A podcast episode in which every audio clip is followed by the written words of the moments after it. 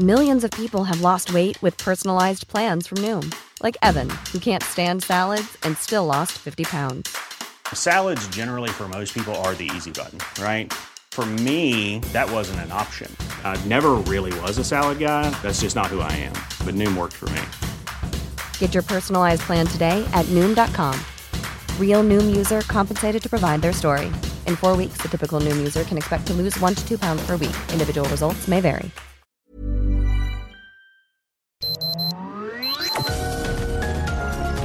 Heraldo Media Group presenta Sergio Sarmiento y Lupita Juárez. Información veraz y oportuna con un toque personal y humano. Por El Heraldo Radio, donde la H suena y ahora también se escucha.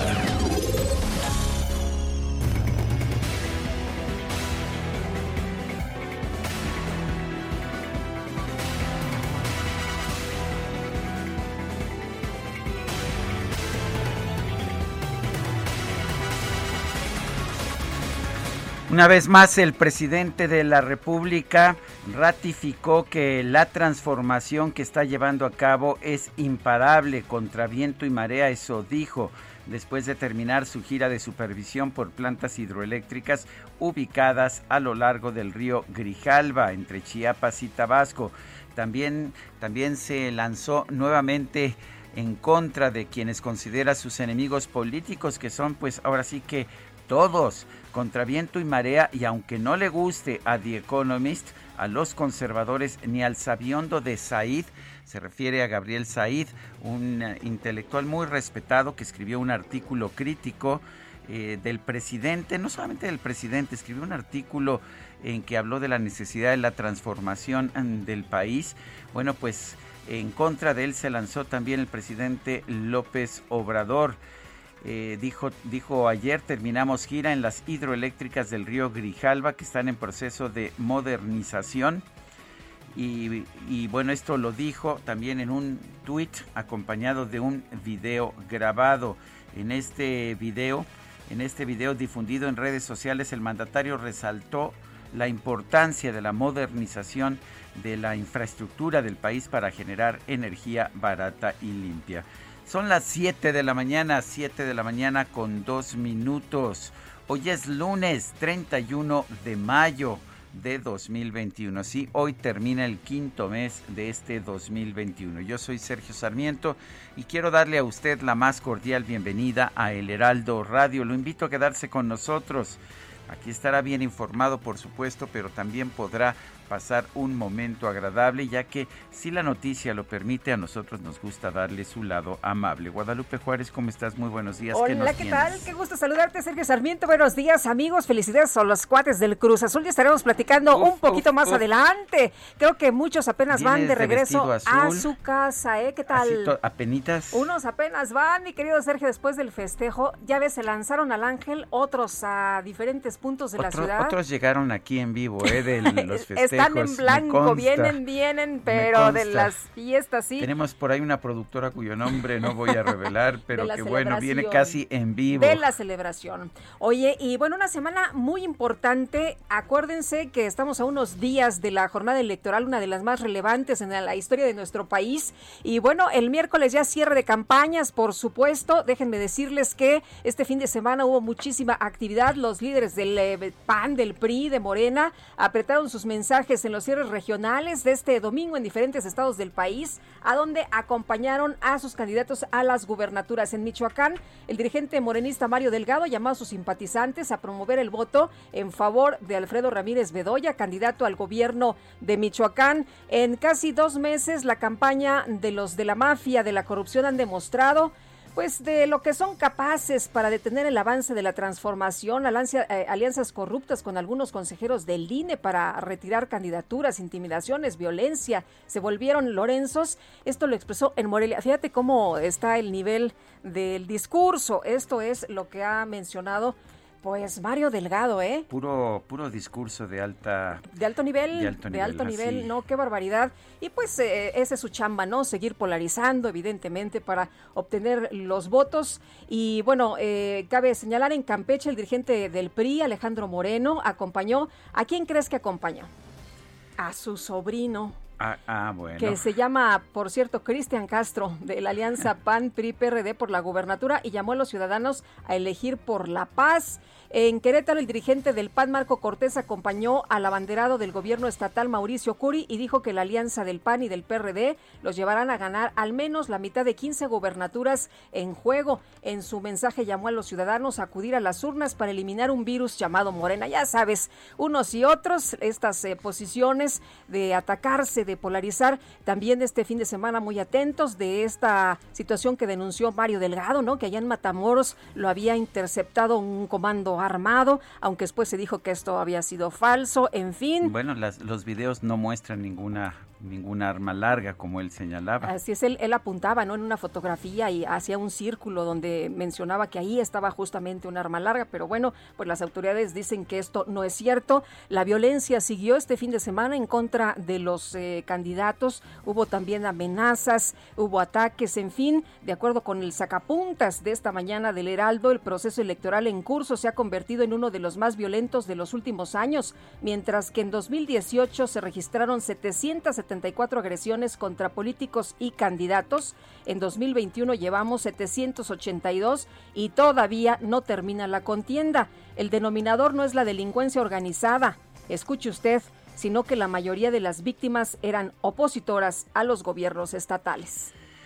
En China, el gobierno ha anunciado que cambia su política demográfica. Ahora permitirá que las parejas puedan tener hasta tres hijos y esto lo hace, bueno, pues desde ha tenido desde el dos, desde 1980 una política de un solo hijo eh, que se pues que llevaba incluso a acciones como abortos obligados, esterilizaciones forzosas, castigos a las parejas que tuvieran más de un hijo. En 2015 se modificó para permitir dos hijos. Se acaban de dar a conocer, sin embargo, que la población de China mostró un decremento en los últimos años. Pero en lugar de que el Partido Comunista de China permita ya que cada quien pueda decidir libremente cuántos hijos tener, anuncia que el gobierno va a permitir hasta tres hijos. Y la gran celebración. Vamos. ¿Cómo estuvo el asunto del azul? Hombre, mi querido Sergio, la verdad de las cosas es que para muchos de infarto, ¿no? la verdad es que estuvo muy emocionante ahí eh, ver cómo estaba la gente tan emocionada. Y bueno, así la máquina, así la máquina con sufrimiento, con la maldición, con todo. Pero mira, el Cruz Azul es otra vez campeón del fútbol mexicano tras 23 años y medio. ¿Qué? Ya no es el subcampeonísimo. Pues no, como... ¿Qué tal? ¿Qué tal? nombre? están felices. La máquina se coronó en este Guardianes 2021 luego de igualar a uno ante Santos. ¿Qué tal? Qué sustazo, ¿verdad? No, hombre, casi se infartan varios que yo conozco en esta vuelta disputada ayer por la noche en el Estadio Azteca para un global a favor de 2-1. Fíjate que nuestros compañeros del Heraldo tomaron muchas imágenes muy buenas de cómo estuvo por ahí el festejo. Impresionante. Yo pensé que iban a ir a como unos, no sé, unos, unos cuantitos. por eso no me fui a dormir a mi casa. Pensé que iban a ir unos cuantitos y mira que estuvo bastante lleno.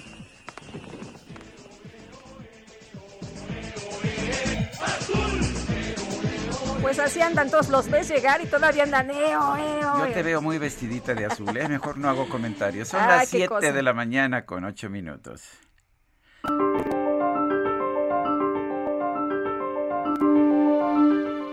La frase de este día es una frase falsa, ¿eh? pero, pero es interesante. A los amigos justicia y gracia, a los enemigos la ley a secas. Se le atribuye la frase falsamente a Benito Juárez, que de hecho fue bastante justo con la aplicación de la ley como corresponde a un buen liberal.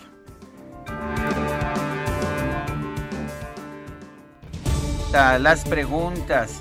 Fíjate cómo no me sentiré bien hoy que tengo una, no tengo una Guadalupe, tengo ah, dos, tengo dos preguntas. Vámonos directo. Viene de ahí, viene de primero vamos a la del viernes pasado. Déjame irme rápido al viernes pasado. Si es que la encuentro con rapidez. Sí, el viernes pasado pregunté, ¿está usted de acuerdo con los ahorros que el gobierno ha logrado en medicamentos? Nos dice que sí el 4.1%, que no 94.1%, quién sabe 1.7%. Recibimos 5.302 participaciones y esta mañana pues ya mandé no una, sino dos preguntas en mi cuenta personal de Twitter arroba Sergio Sarmiento. La primera pregunta es la siguiente, Guadalupe. ¿A usted le pareció majadero el artículo de The Economist que afirma que el presidente López Obrador es un falso Mesías? Y bueno, eh, nos dice que sí 5.2%, que no 93.7%, no sabemos 1.2%, hemos recibido en 36 minutos 1.450 votos. Y también hice la siguiente pregunta por si te interesa sufragar, mi querida Guadalupe. ¿Fue offside el gol del Cruz Azul? Y bueno, nos dice que sí el 34.4% que no el 45.9% y nos dice haya sido como el 19.6%. No está tan fácil. No, pues no, como no va. Claro que está A mí eso del sufragio sí se me da, ¿eh? Me, me importa mucho, ¿eh? Bueno, nada de voto nulo, ni de voto, no, no, nada de abstención, ni nada de eso. Hay que votar. Bueno, hemos recibido 790 votos en 32 minutos. Son las 7 de la mañana con 10 minutos. Las destacadas del Heraldo de México. Itzel González con las destacadas. Qué gusto saludarte esta mañana. Buenos días.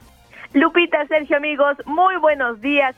Se acabó el embrujo, se acabó el embrujo para el digno subcampeón de toda la vida, o por lo menos de los últimos 23 años, Cruz Azul campeón, así como dice Sergio, haya sido como haya sido, Cruz Azul campeón este domingo 30 de mayo y este 31 de mayo, último día del mes, el último estirón, estirón, perdón, tenemos muchísima información que se publica en el Heraldo de México. Así que comenzamos con las destacadas.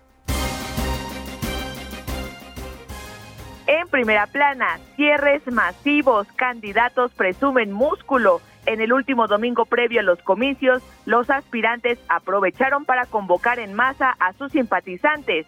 Este miércoles es el límite para realizar propaganda. País, estrategia, avanzan las casetas seguras. La Guardia Nacional se integró al plan de vigilancia y recuperan 11 mil millones de pesos. Ruta 2021, Ruta del Dinero, Morena primero en sanciones. Un informe del INE detalla multas por más de 13 millones de pesos hubo fiscalización irregular. Ciudad de México, Cerillos. Olvidan a adultos mayores. Cerca de 35 mil perdieron sus empleos en todo el país como empacadores voluntarios en varias tiendas de autoservicio. Estados, generación anti-COVID, lactancia abona a la inmunidad. Bebés adquieren anticuerpos contra la COVID-19 al consumir la leche materna. El alimento puede acabar con cepas del virus. Orbe, crisis, masacres desenfrenadas. Miami registró otro tiroteo. La compra de armas en el vecino del norte está creciendo diariamente. Meta Cruz Azul, al fin es rey. Tras más de 23 años, la máquina termina con la sequía y se corona como el mejor de México. Y finalmente, en mercados, pequeños establecimientos, en farmacias, más piratería. La MELAF pide a la COFEPRIS aumentar la revisión para localizar estos negocios. Sergio Lupita, amigos, hasta aquí las destacadas del Heraldo. ¡Feliz lunes! Igualmente, Itzel, muchas gracias. Muy buenos días. Oye, y un saludo a nuestros amigos de Johannesburgo. Nos están escuchando esta mañana. Se acaba el mes y qué mejor con las voces amables de la radio, escuchándolos desde Johannesburgo. Y también nos recuerdan de que hoy es el Memorial Day allá en los Estados Unidos. Son las 7 de la mañana con 14 minutos. Vamos a un resumen de la información más importante. Hoy es lunes 31 de mayo del 2021. Este domingo se llevaron a cabo los cierres de campaña en diferentes estados del país a una semana de las elecciones del 6 de junio. En Michoacán, el dirigente nacional de Morena, Mario Delgado, aseguró que los de la mafia de la corrupción han demostrado que quieren detener el avance de la transformación del país. Por cierto que el viernes pasado Mario Delgado denunció que durante un recorrido por el estado de Tamaulipas, allá en Matamoros, que por cierto está gobernado por Morena, fue detenido por hombres desconocidos que portaban armas largas. Evidentemente, investigarte este asunto es una camioneta con armas largas que fuimos detenidos, nos apuntaron a la camioneta con armas largas. Estamos, estamos bien. Está aquí la senadora Lupita Covarrubias, está el diputado Erasmo, estoy con la diputada Adriana Lozano. Así están las cosas en Tamaulipas. El gobierno de Tamaulipas aseguró que de acuerdo con el reporte del Centro de Comando, Control, Comunicaciones y Cómputo, el C4, las personas que viajaban en la camioneta que detuvo al dirigente nacional de Morena no portaban armas. Bueno, y en Campeche, el dirigente nacional del PRI, Alejandro Moreno, había mucho a quien apoyar, ¿no? Pero pues él decidió que la coalición del PAN PRI PRD al gobierno del estado Cristian Castro durante su cierre de campaña, que por cierto, pues es su sobrino, de paso, aseguró que el próximo 6 de junio los ciudadanos deben elegir la paz. En Querétaro, el dirigente nacional del PAN, Marco Cortés, acusó al presidente López Obrador de minimizar los recientes homicidios de candidatos. Denunció que durante el actual proceso electoral más de 88 políticos han sido asesinados. José Contreras Méndez, candidato del PRI a la presidencia municipal de Bacalar, Quintana Roo, resultó herido de gravedad tras sufrir un accidente vehicular. En el incidente murió la esposa del político, Rosina Castillo.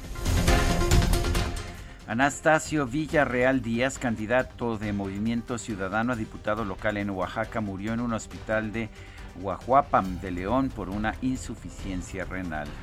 Edgar Humberto Arias, delegado del INE en Oaxaca, informó que el instituto alcanzó acuerdos con los habitantes del municipio de San Dionisio del Mar para que permitan la instalación de casillas electorales el próximo 6 de junio. El consejero presidente del Instituto Nacional Electoral, Lorenzo Córdoba, exhortó a todos los ciudadanos a votar el próximo 6 de junio. Aseguró que una participación masiva y decidida es la mejor respuesta para quienes creen que pueden apostar por la violencia. Y por otro lado, el presidente del INE, Lorenzo Córdoba, llamó a todos los actores políticos del país a respetar, a respetar la veda electoral que inicia el próximo 3 de junio recta final de las campañas, el INE hace un llamado a las fuerzas políticas, a los gobernantes de todos los niveles de gobierno, a los medios de comunicación y a todos los actores políticos y sociales en general para que respeten nuestras leyes electorales, sobre todo en el periodo de reflexión que iniciará en el primer minuto del próximo jueves 3 de junio, en el que quedará prohibida toda clase de propaganda política y gubernamental. Estoy seguro de que, con el compromiso democrático de todas y todos, habremos de hacer de la jornada electoral del próximo 6 de junio una auténtica fiesta democrática. A ver si escuchan en Palacio Nacional. El coordinador de Morena en la Cámara de Diputados, Ignacio Mier, anunció que una vez que pasen las elecciones, va a pedir a la Comisión Permanente del Congreso que se apruebe un periodo extraordinario de sesiones para atender los temas pendientes de la sección instructora de San Lázaro. Y por su parte, el coordinador de Morena en el Senado, Ricardo Bonreal, anunció que va a solicitar ante la Comisión Permanente del Congreso que convoque a un periodo extraordinario en la Cámara Alta para declarar la desaparición de poderes en el estado de Tamaulipas. No quita el dedo del renglón. El presidente López Obrador realizó una gira de supervisión por las plantas hidroeléctricas del río Grijalva entre Chiapas y Tabasco aseguró que la transformación pacífica y democrática del país va a seguir contra viento y marea. Cambiar sus turbinas que ya llevan muchos años y generar más energía eléctrica con agua, que es eh, generar energía eléctrica barata y limpia. Eh, ahora estamos llevando a cabo ese plan. La Secretaría de Salud informó que en México ya suman 223.507 muertes por COVID-19, así como 2.412.810 casos confirmados. Arlet Saavedra, directora de Estrategias y Desarrollo de Entornos Saludables, informó que hasta el momento a México han llegado 37.692.976 vacunas contra COVID-19, de las cuales ya se han administrado, dice, más de 30 millones. Eh, la total de dosis aplicadas reportadas han sido 30 millones 293 mil 682, con un índice del 0.2% eh, de dosis perdidas que que fueron 54 mil 51 dosis de vacunas perdidas por algunos elementos que se dan muy, muy mínimo, muy por debajo de lo que nos ha sucedido en ocasiones anteriores con otras vacunas, en otras campañas, generalmente a veces es mayor. esto es importante, las entidades federativas han hecho un excelente trabajo y un excelente esfuerzo en poder en disminuir al mínimo la cantidad de vacunas perdidas y poder aplicar lo máximo posible. Pues sí, qué bueno que se aplique lo máximo posible porque son 37 millones y solamente se han administrado más de 30 millones. Eh, bueno, pues vamos a estar ahí atentos. Empieza la vacunación, por cierto, para los de 40. Y la Comisión Federal para la Protección contra Riesgos Sanitarios, COFEPRIS, autorizó el uso de emergencia del primer lote de la vacuna contra COVID-19 de AstraZeneca, envasado en el Estado de México por los laboratorios Liomont. La Agencia Europea de Medicamentos aprobó el uso de emergencia de la vacuna contra el COVID-19 de la farmacéutica Pfizer en adolescentes de entre 12 y 15 años. Autoridades sanitarias de Vietnam reportaron el hallazgo de una nueva variante de coronavirus que presuntamente sería un híbrido entre las mutaciones registradas en la India y en el Reino Unido presidente de los Estados Unidos, Joe Biden, se comprometió a que en su próxima reunión con su homólogo de Rusia, Vladimir Putin, va a señalar que su país no va a permitir violaciones a los derechos humanos por parte de Moscú. Y autoridades de los Estados Unidos informaron que este fin de semana se registró un tiroteo afuera de un salón de eventos al sur del estado de Florida con un saldo de dos personas muertas y por lo menos 20 heridos. En información deportiva, el Cruz Azul se proclamó campeón del torneo Guardianes 2021 de la Liga MX al vencer al Santos por marcador global de 2 a 1. Y la Conmebol anunció que la Copa América 2021 ya no se va a celebrar en Argentina ante la alta propagación de COVID-19 en ese país. El organismo ya analiza otras opciones de sedes alternativas. Son las 7 de la mañana con 22 minutos.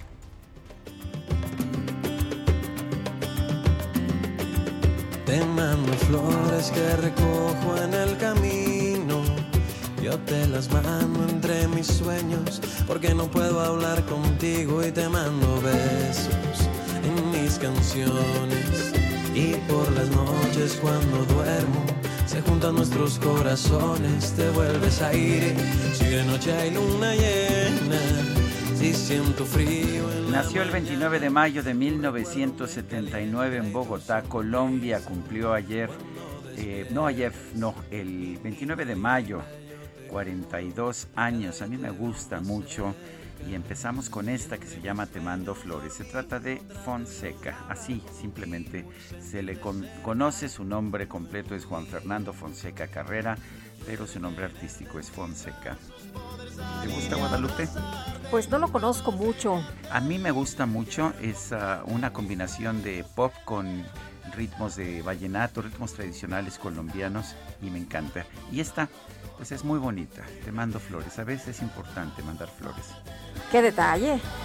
Mi niña, yo te prometo que seré siempre tu No te vayas, por favor. Debo reconocer que el único voto que recibió fue el mío, ¿eh? pero bueno. sí me di cuenta. Oye, pero en la democracia por un, por un voto se gana, ¿eh? Sí, aunque hubo otro voto que hubiera significado un empate, pero yo no sé. La gente vio mis canas y dijo, si este viejito quiere a Fonseca, pues ¿qué, ¿por qué vamos a decir que no? Bueno, bueno. Pero escúchalo, vas a ver que te va a gustar. A convencer de que a mi lado todo será como soñamos. Y entre mis sueños no trato yo de hablar Suena bien, suena bien. Oye, queremos escuchar los saludos de nuestros amigos, que nos manden en el WhatsApp así grabadito, ¿no? Así nos puede gusta ser escucharlos. grabado de voz o puede ser de texto 55 20 10 96 47 55 20 10 96 47 y yo lo único que lamento Guadalupe es que nunca me has mandado flores. La que sigue, por favor.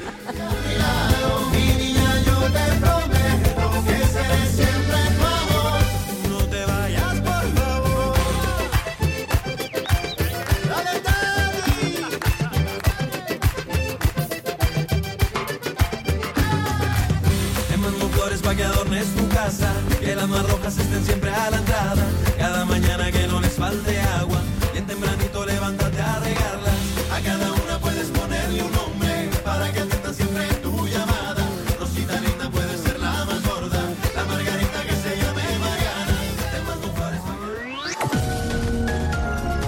Sergio Sarmiento y Lupita Juárez quieren conocer tu opinión, tus comentarios o simplemente envía un saludo para ser más cálida esta mañana. Envía tus mensajes al WhatsApp 5520 109647. Heraldo Radio, la HCL se comparte, se ve y ahora también se escucha.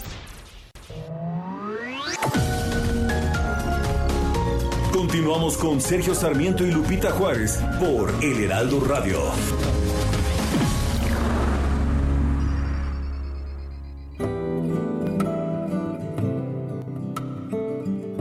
El Día Mundial sin Tabaco se celebra en todo el mundo cada 31 de mayo. La Asamblea Mundial de la Salud instituyó este día en 1987 para llamar la atención mundial hacia la epidemia de tabaquismo y sus efectos letales. La exposición al tabaco, en cualquiera de sus formas, es la principal causa prevenible de defunción en el mundo y actualmente mata a uno de cada 10 adultos a nivel mundial. Al fumar, no solo los fumadores son afectados, también las personas más cercanas, a quienes se les conoce como fumadores pasivos. En México, en menos de dos décadas el número de fumadores se incrementó de 9 a 13 millones de personas y las enfermedades asociadas al tabaquismo matan a más de 53 mil personas cada año, es decir, 147 cada día. Estas defunciones representan 10% de las muertes a nivel nacional.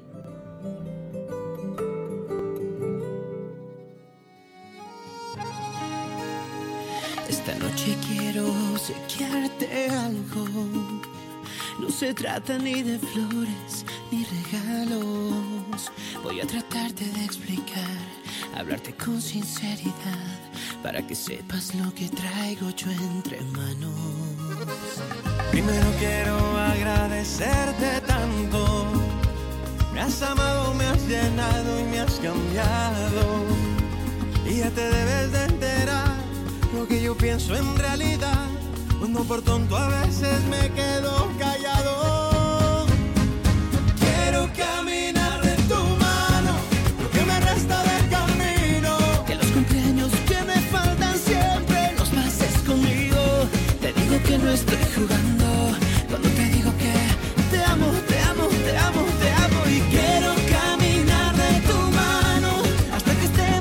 Caminar de tu mano, estamos escuchando a Fonseca, este cantante colombiano, que en este caso está acompañado por el conjunto Río Roma.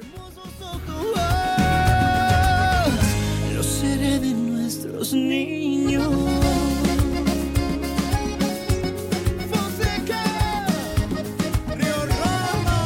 Son las 7 con 33 minutos. Y tenemos mensajes esta mañana. Excelente cierre de mes e inicio de semana. Felicitaciones a Cruz Azul. También en 1997 perdió el partido en el poder, la mayoría en el Congreso. Ojalá sea premonitorio. el pitido de la máquina. Rodolfo Contreras desde Querétaro. Bueno, yo no quiero Pues yo no quiero ser aguafiestas, pero Ajá. yo sí pienso que fue offside.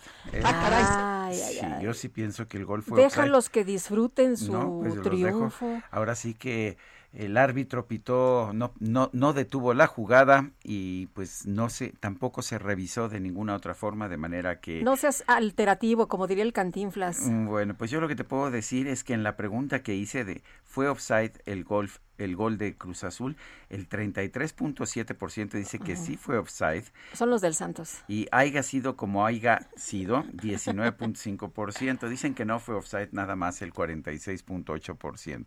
Bueno. O sea que este no soy no estoy solo, pero en fin, dice otra persona eh, hola, mi dúo dinámico, ¿cómo están? Saludos con todo cariño y admiración a ustedes y a todo el equipo de trabajo, como siempre desde Tequisquiapan, Querétaro. Soy Patricia, la de todos los días. Y buenos días, Alejandro Cruz de Atizapán. Ahora vienen los oportunistas, las politiquerías de los políticos que felicitan al campeón Cruz Azul. Saludos, sí, pues muchos políticos. Ayer hasta el presidente, ¿no?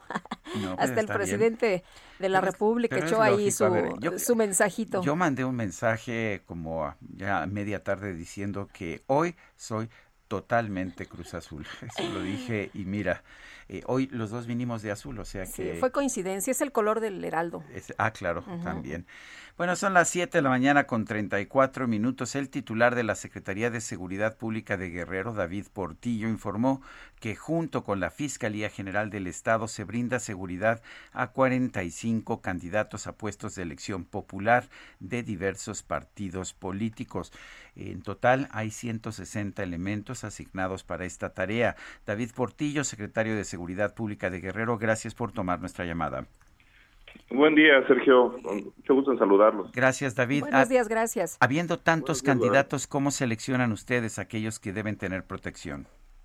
Bueno, eh, venimos trabajando de meses atrás con el Instituto Estatal de Participación Ciudadana y algunos en algunas ocasiones con el INE. Ellos hacen un planteamiento, también los candidatos hacen el planteamiento de seguridad previa a, la candidatura y una vez que obtienen la candidatura hacen la solicitud a, través del Instituto Estatal de Participación Ciudadana. Lo valora la Secretaría General de Gobierno y les asigna la, la seguridad. Esto es previo a una evaluación de riesgo y eh, pues, eh, nosotros hemos eh, acatado las instrucciones de- del señor gobernador en donde nos instruye garantizar la seguridad de todos los actores políticos en esta contienda. Eh, David, se ha mencionado que el proceso electoral en curso se ha convertido en uno de los más violentos de los últimos años. ¿Cómo ha visto usted las cosas para Guerrero? Eh, sí tenemos, hemos tenido problemas, pero creo que son problemas que han sido compartidos en medios. Eh, a mí me llama mucho la atención que comentan que hay ocho candidatos asesinados en el proceso electoral. Y nosotros no tenemos ningún candidato, ni siquiera ningún precandidato asesinado. Eh, los, lo- la información que yo tengo es que de septiembre a la fecha manejan una consultora, eh, ocho personas asesinadas. Quiero pensar que son actores políticos pero nosotros no tenemos registro ninguna carpeta de investigación y, y así eh, lo preguntamos a la Secretaría de Seguridad y- eh, Federal eh, de cuáles eran esos eh, ocho candidatos que manejaban ellos. Nosotros no tenemos eh, registro de ningún asesinato de candidatos. Si bien es cierto que ellos manejan eh, ocho personas, podían ser actores políticos relacionados con la política de septiembre a la fecha. En el proceso electoral hemos tenido prácticamente tres eventos, que son los del candidato de Cocula, un evento por ahí eh, en Acapulco y hay un tema en Tasco, pero ningún candidato ha sido este, agredido. Creo que la consultora a la que se refiere Telecta hace listas de candidatos o aspirantes a candidaturas y listas de actores políticos. No sé si eso se deba, pero más tarde estaremos hablando con ellos y le preguntaremos.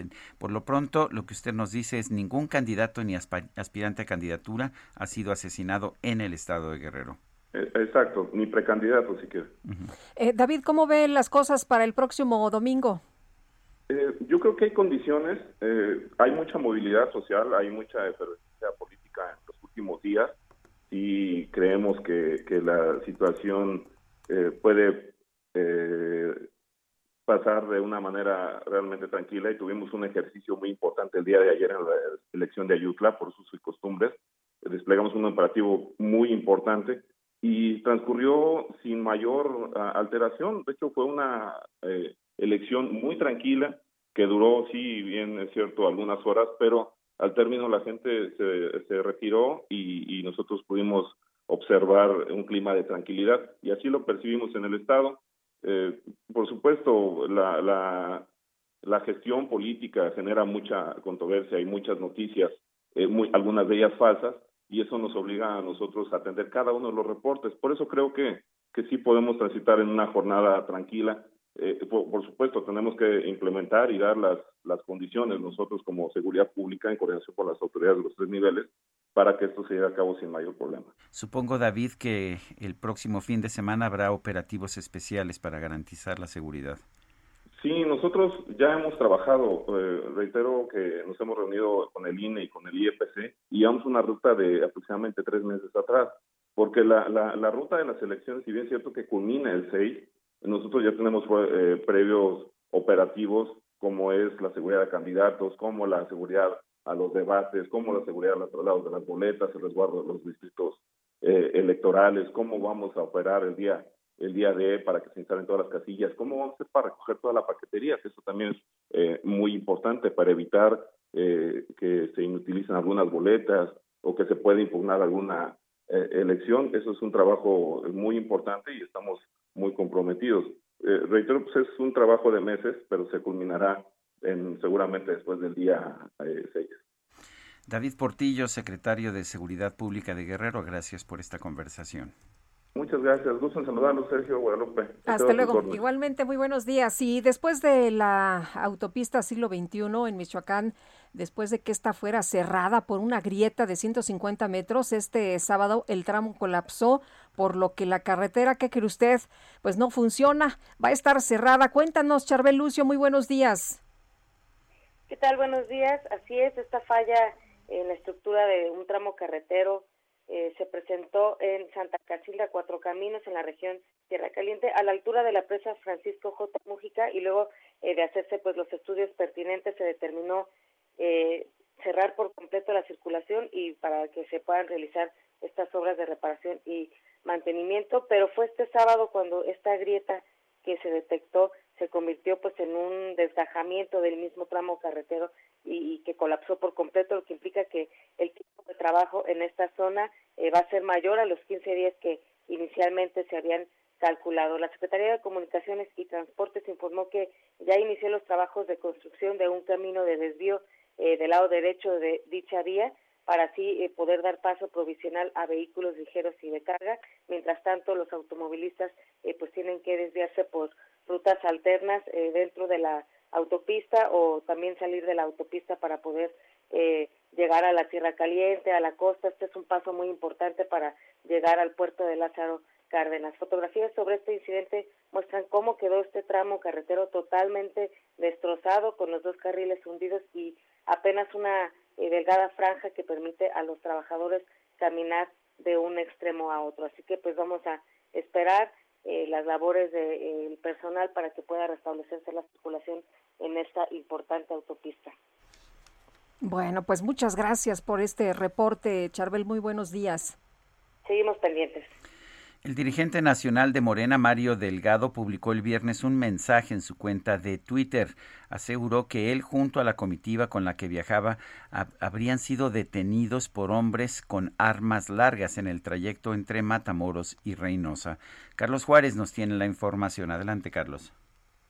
Hola, ¿qué tal? Muy buenos días, Lupita, Sergio, qué gusto saludarlos esta mañana desde Tamaulipas, en donde, bueno, pues efectivamente el fin de semana el dirigente nacional de Morena, Mario Delgado, aseguró a través de su cuenta de redes sociales que eh, pues estaban siendo amenazados por civiles armados en un tramo carretero a la altura del kilómetro 10 de Matamoros a Reynosa cuando estaban realizando un eh, pues recorrido para de apoyo a los candidatos a los diferentes cargos de elección popular en aquella zona. Junto con él estaban Erasmo González, eh, quien es actual diputado federal y que busca la reelección al mismo cargo por Altamira y Ciudad Madero, el distrito número 7, así como la senadora Lupita Covarrubias, quien es originaria justamente del municipio de Tampico. Ahí se pudo observar que justamente en una camioneta pick-up color gris, unos civiles eh, se acercaron a ellos para dialogar, mientras que Erasmo González les decía que no podían descender de la unidad. Sobre esto, justamente, el gobierno de Tamaulipas, a través del comunicado de prensa, informó que el mandatario Francisco García Cabeza de Vaca sostuvo una comunicación con la titular de la Secretaría de Gobernación, Olga Sánchez Cordero, en la cual le aseguraba que no había ninguna persona armada en dicha camioneta, que las cámaras de seguridad de C4 sí captaron el momento en que se empareja la unidad, pero que ellos no ven ni una arma larga.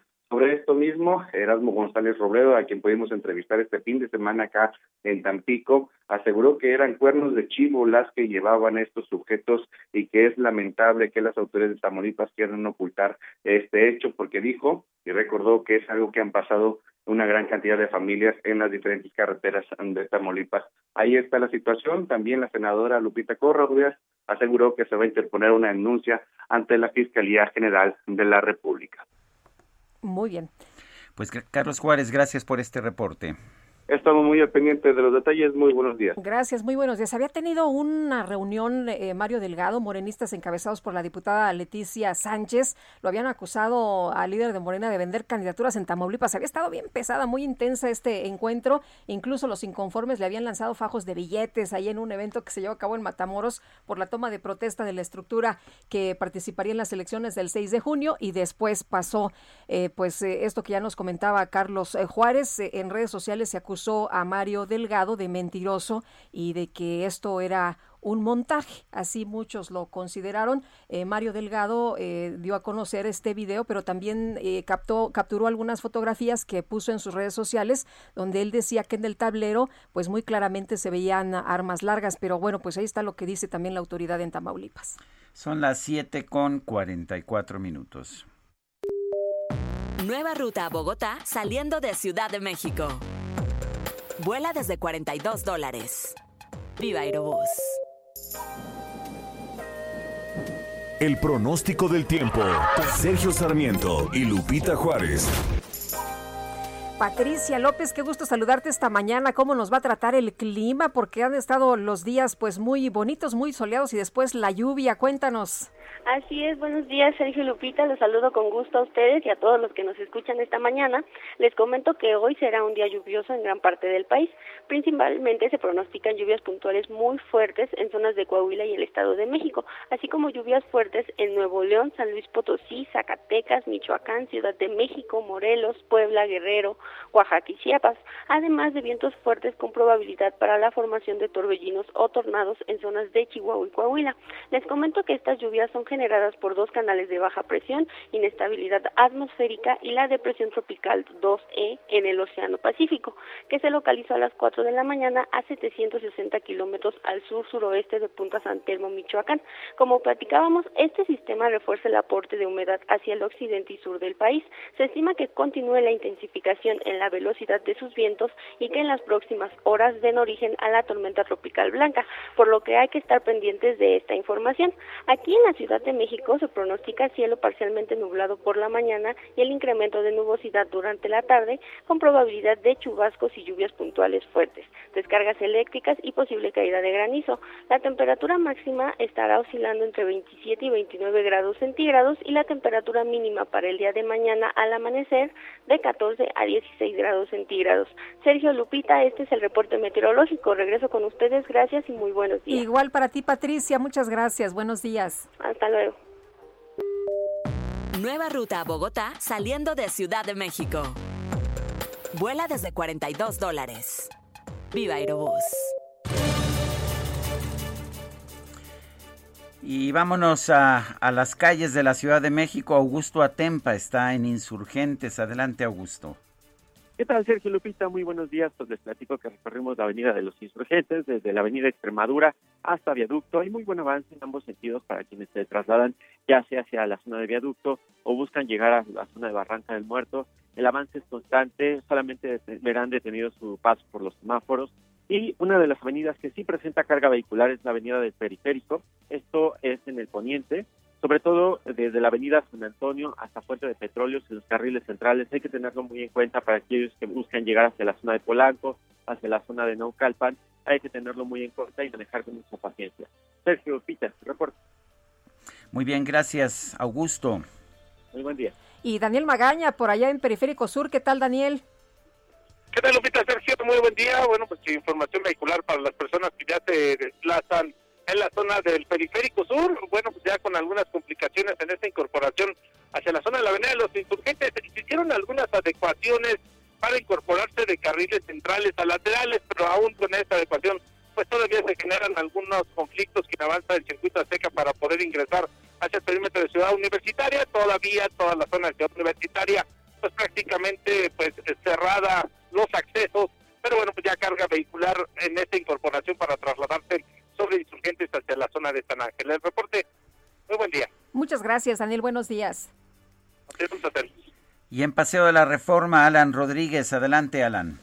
Sergio Lupita, muy buenos días. Yo me encuentro esta mañana en el cruce de Paseo de la Reforma y la calle de Lucerna, esto en el perímetro de la colonia Juárez. En este punto tenemos una reunión por parte de integrantes de la Asamblea Nacional de Usuarios de la Energía Eléctrica. Se trata de la ANOE, quienes acompañan a personal del ESME, quienes están manifestando para hacer presión para que se respeten las medidas y los acuerdos acordados en las mesas de diálogo que se han registrado en la Secretaría de Gobernación. Ellos se encuentran en estos momentos bloqueando todos los accesos para ingresar al edificio de la Comisión Federal de Electricidad. Participan aproximadamente 400 personas y únicamente tenemos afectación a la vialidad en carriles laterales de Paseo de la Reforma con dirección hacia la zona centro. Por lo pronto es el reporte que tenemos.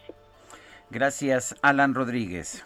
Estamos al pendiente, muy buen día. Hasta luego, muy buenos días. Oye, fíjate que eh, muchas eh, personas estuvieron comentando este video que se volvió viral en redes sociales. Yo lo vi porque lo posteó nuestro compañero reportero Israel Lorenzana y la verdad sorprendente, es un asalto sobre la carretera. Eh, son hombres armados que tienen... Eso sí con armas largas. eso sí, con armas largas. Se ve muy claramente, Sergio, cómo detienen a la gente que va en sus motocicletas. A través de las redes sociales se circularon estos videos del momento en que un grupo de motociclistas son presuntamente asaltados por un grupo de hombres armados en este retén. Eh, se habla de que puede ser la ruta Toluca-Volcán en el Estado de México. Sin embargo, también se dice que ocurrió en la carretera Tejupilco-Temazcal Tepec la tarde de este sábado. En las imágenes captadas desde la cámara de una de las víctimas se puede observar que un hombre los obliga a detenerse. Ahí sí se ve muy, muy preciso que los obligan a detenerse y que pues los hacen que se bajen de, las eh, motos a punta de pistola. Al menos tres motociclistas tuvieron que dejar sus vehículos, pues obviamente, ¿no? Eh, ya te podrás imaginar si te están apuntando con, eh, el, con un arma larga, pues claro que entregas lo que te pidan. Uno de ellos, el de la cámara, intentó dialogar con él, pero fue en vano porque el delincuente, quien estaba encapuchado, se puso muy agresivo con él. Es que eh, pues sí se pudieron captar algunas de las imágenes y bueno, por miedo, pues esta gente les deja ahí sus vehículos. Em, me parece que hasta el momento la policía del Estado de México no ha dicho absolutamente nada.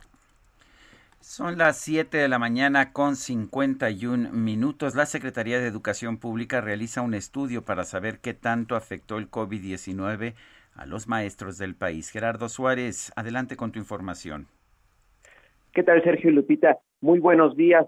Eh, pues la Secretaría de Educación Pública realiza un diagnóstico para saber eh, cómo afectó la COVID-19 al sector magisterial. Esto debido a que pues no están exentos, no, no como otros sectores de la población, no estuvieron exentos a sufrir casos graves y muertes de COVID-19. Así lo explicó la encargada de despacho de la Dirección de Estrategias y Desarrollo de Entornos Saludables de la Secretaría de Salud, Arlet Saavedra. Este estudio se realiza previo a que se lleve a cabo el regreso a clases presenciales que se ha propuesto para el próximo 7 de junio en los estados que estén en color verde.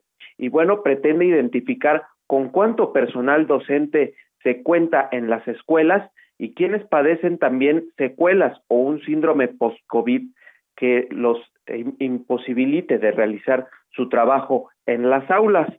Esta, este estudio estará listo en los próximos días con el objetivo de saber cuál es la situación de la plantilla docente que en el país cuenta con más de dos millones de maestras y maestros en todos los niveles educativos. Y bueno, eh, finalmente en esta conferencia se indicó que eh, se han acumulado 223.507 muertes confirmadas por COVID-19 en México. Esta es la información que les tengo. Bueno, muchas gracias Gerardo por esta información. Buenos días. ¿Y qué tal la limpieza en las escuelas? Bueno, pues ya se empezaron los trabajos, esto en las escuelas, en los salones de clase, como parte de las medidas contra el COVID-19 en este regreso a las clases presenciales en todas las entidades federativas con semáforo verde, es lo que ha indicado la Secretaría de Educación Pública. Además, serán jornadas de limpieza mensuales o bimestrales a través de los comités participativos de salud escolar integrados por las mamás, los papás, eh, los tutores, así como personal docente y directivo. La autoridad educativa recomendó que las alumnas, alumnos y docentes lleven a la escuela un paño que les servirá para desinfectar su mesa o área de trabajo con el uso de agua y jabón. Esta labor se realizará en cada grupo antes de iniciar y después de finalizar las clases, es lo que ha precisado la SEP en su guía de orientación para la organización de la reapertura de las escuelas. Se ha sugerido lavar a diario los pisos sanitarios, lavabos, bebederos, además de desinfectar pasamanos, manijas, barandales, mobiliarios, equipo de cómputo y material didáctico. Pues parte de los eh, operativos que se van a llevar para este regreso a clases. Son las 7 con 54 minutos, 7 con 54. Les recuerdo nuestro teléfono. Esperamos sus mensajes por WhatsApp 55 20 10 96 47. Regresamos en un momento más.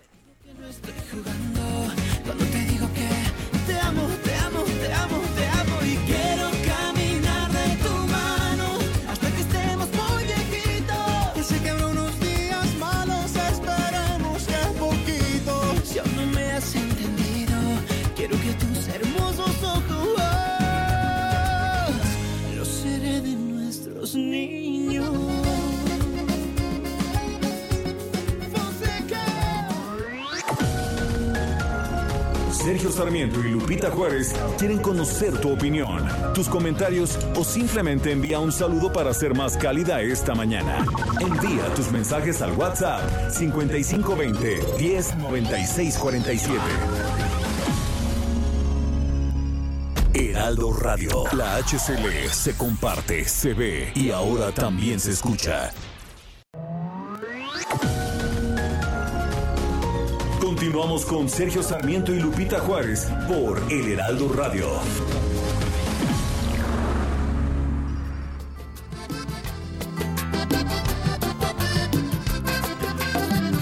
Hoy siento gratitud por el tiempo vivido, por la memoria por el olvido. Hoy siento gratitud por los días de fiesta, por las que ya pasaron y por las que hasta ahora comienzan. Por mi familia y mi tierra, que me dieron los principios, por este amor que nació desde niño. Hoy me siento agradecido. Seguimos escuchando música de Fonseca. Esta se llama Gratitud desde 2008. Fue una, eh, una de sus primeras canciones en tener impacto internacional. Gratitud.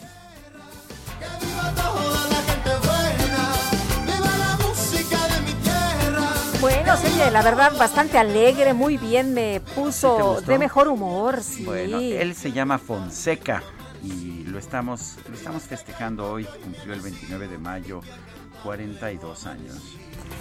Y tenemos mensajes. Juan Carlos Ansúrez dice, hola, muy buenos días. Les comento que ya tengo mi registro yo y mi esposa para la vacuna y muchas felicidades a todos los que le van al Cruz Azul. Mi esposa es aficionada, pues felicidades de nuevo a los del Cruz Azul y también a los que se van a poner la vacuna. Dice otra persona, buen día, soy Sandra y aplaudo la selección musical de hoy. Mil gracias Sergio y Lupita por iniciar nuestros días con una sonrisa. Lo sigo desde hace años y bueno, debo reconocer que ahora yo escogí la música. Se llama Fonseca, este intérprete colombiano. Me gusta mucho y bueno, pues ya lo estamos escuchando. De hecho, eh, hasta Lupita la estamos convirtiendo. ¿Qué tal? Ya, ya me está gustando, me está gustando. Oye, y cuando dice le sigo desde hace años, pues sí, desde hace años. Imagínense, ya nos van a poner la segunda dosis de la vacuna. Ay, Oye, Ser- es que empezamos muy jovencitos. empezamos Lorena. chavillos, la verdad sí, la verdad sí. Oye, ¿Qué este, edad tenías tú cuando por primera vez transmitiste en radio? 18 años. 18, ¿no? Yo radio empecé En ya- radiodifusoras asociadas, ¿eh? Sí, yo empecé en Grupo Radio Centro. Debo haber tenido como 24, 25 Sí. años. Ah, yo estaba chiquilla, 18 años, no, hombre. Bueno, pero yo empecé... Y me dieron la oportunidad en un noticiario, ¿eh? este año, este año, el, 10 de junio, voy a cumplir 50 años como periodista profesional de haber recibido mi primer pago por mi primer artículo. Hombre, felicidades. Años. Qué, qué, bonito. A ver si me haces fiesta. Oye, qué gran trayectoria. Eh, por lo menos larga. Sí, sí, sí. Mira que, hemos sobrevivido, ¿verdad? Y con mucho gusto y mucho entusiasmo, mi querido Sergio, quiero saludar a nuestros amigos de Monterrey que a partir de hoy nos están escuchando en 97.7. Hicieron un, hicieron un enroque allá en emisoras en, en Monterrey en, una de en la emisora en que estábamos transmitiendo está pasando ahora la qué buena también una colaboración con el Heraldo de México nosotros y la parte informativa estamos en el dice aquí 99.7 99.7 verdad de FM muy bien. Bueno, estábamos en el 97.7, ahora es música grupera ya con la que buena, ahora nosotros la información. Por favor, quédense con nosotros en el 99.7 de FM en Monterrey. Y desde mañana las personas de 40 a 49 años de las alcaldías Coajimalpa, Milpa Alta, Magdalena Contreras y Coyoacán van a recibir la vacuna contra el COVID-19. Carlos Navarro, adelante, buenos días. Buenos días, Sergio y Lupita. Les saludo con gusto a ustedes en el auditorio y comentarles que como parte de la fase 14 del Plan Nacional de Vacunación en la Ciudad de México, las personas de 40 a 49 años de edad de Cuajimalpa, Milpalta, Magdalena, Contreras y Coyoacán van a recibir la vacuna contra COVID desde mañana y hasta el próximo sábado, de acuerdo con la letra de su apellido paterno. En videoconferencia de prensa encabezada por la jefa de gobierno Claudia Sheinbaum, el titular de la Coordinación Nacional Médica del INSABE, Víctor Hugo Borja, explicó los detalles. Escuchemos.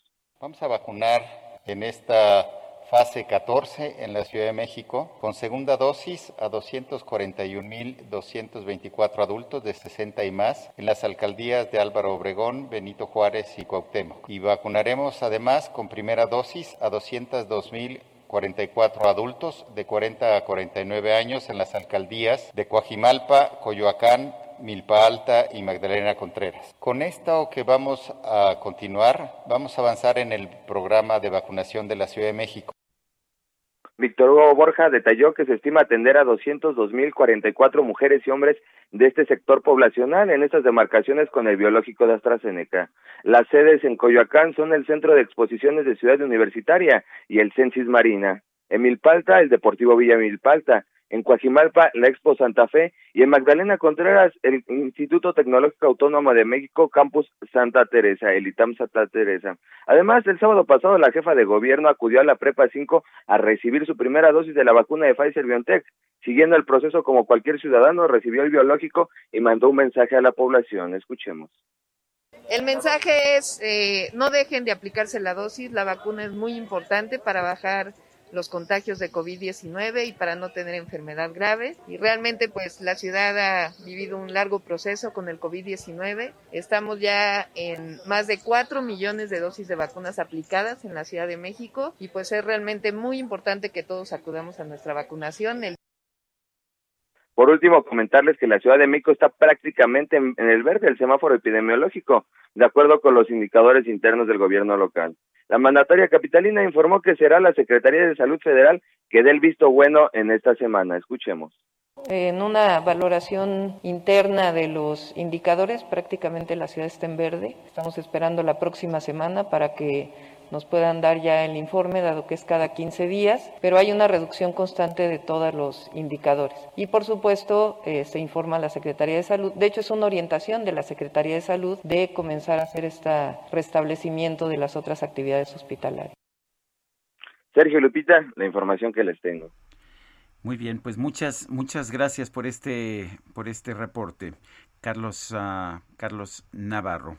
Bueno, oye, muy bien organizado ¿eh? el, este tema de la vacuna, rápido, registro, paso al lugar de la vacuna, explicación, piquete, baile y despedida. Así que, bueno, pues así está, así está el rollo. Y en otras cosas, eh, donde no está muy bien la situación o donde está terriblemente, es eh, en eh, el tema de los medicamentos. El Instituto Nacional de Pediatría dejará de recibir a pacientes de traslado, se dio a conocer a través de un memorándum, de un oficio, debido al retraso en la llegada de insumos para su atención. Esta situación ha sido denunciada por los doctores quienes han comenzado a difundir el documento de esta pues eh, supuesta ordenanza. Juan de Villafranca es director ejecutivo de la Asociación Mexicana de Laboratorios Farmacéuticos AMELAF, a quien saludamos con mucho gusto, como siempre. Juan, muchas gracias por platicar con nosotros. Lupita, qué gusto de saludarte a ti, a Sergio y a toda tu audiencia. Gracias, Juan. ¿Qué tan complicada está la situación en el Instituto Nacional de Pediatría y hasta donde ustedes saben en el sector salud en términos generales? Pues mira, yo comentaría en términos generales en el sector salud que sí hay un tema de desabasto. Se ha retrasado el proceso de licitación de UNOPS en más de seis meses y esto ha generado un mercado desordenado, ha generado compras directas, incluso el INSABI dio luz verde en un oficio en febrero para que los distintos institutos, el Seguro Social, Pemex, el ISTE, salieran a comprar medicamentos de manera directa. Entonces, ahorita tenemos una situación compleja donde el desabasto que hay en, en, las clínicas públicas pues, ha impactado eh, con un efecto dominó también al sector privado. Juan, eh, nos han llegado muchas llamadas donde la gente dice que no hay medicamentos, por ejemplo, los que son derechohabientes, ni siquiera para, pues, para un dolor de cabeza. Así es, así es. No es que haya la falta particular de un medicamento, depende en qué zona del país. Y como comentaba yo, de acuerdo al, al calendario que tenía la UNOPS para licitar todo el año 2021, ellos en, el calendario original de octubre pues, estaba previsto que se iban a firmar contratos en noviembre para que las primeras entregas se hicieran en enero. Al día de hoy no ha habido todavía ni siquiera la adjudicación. Entonces traemos ya un retraso y de la adjudicación viene el, el tiempo para entrega que no se hace de un día para otro, se lleva por lo menos uno o dos meses y después una vez que se entregue viene el tema de distribución, que es que llegue el medicamento a la clínica al destino final. Entonces seguiremos teniendo este año un, un esquema muy desordenado donde va a haber desabasto de medicamentos en muchos en muchas clínicas tanto públicas y también va a impactar al sector privado. Juan, ¿estaban tan mal las compras consolidadas que encabezaba el Instituto Mexicano del Seguro Social como para haberlas tirado a la basura?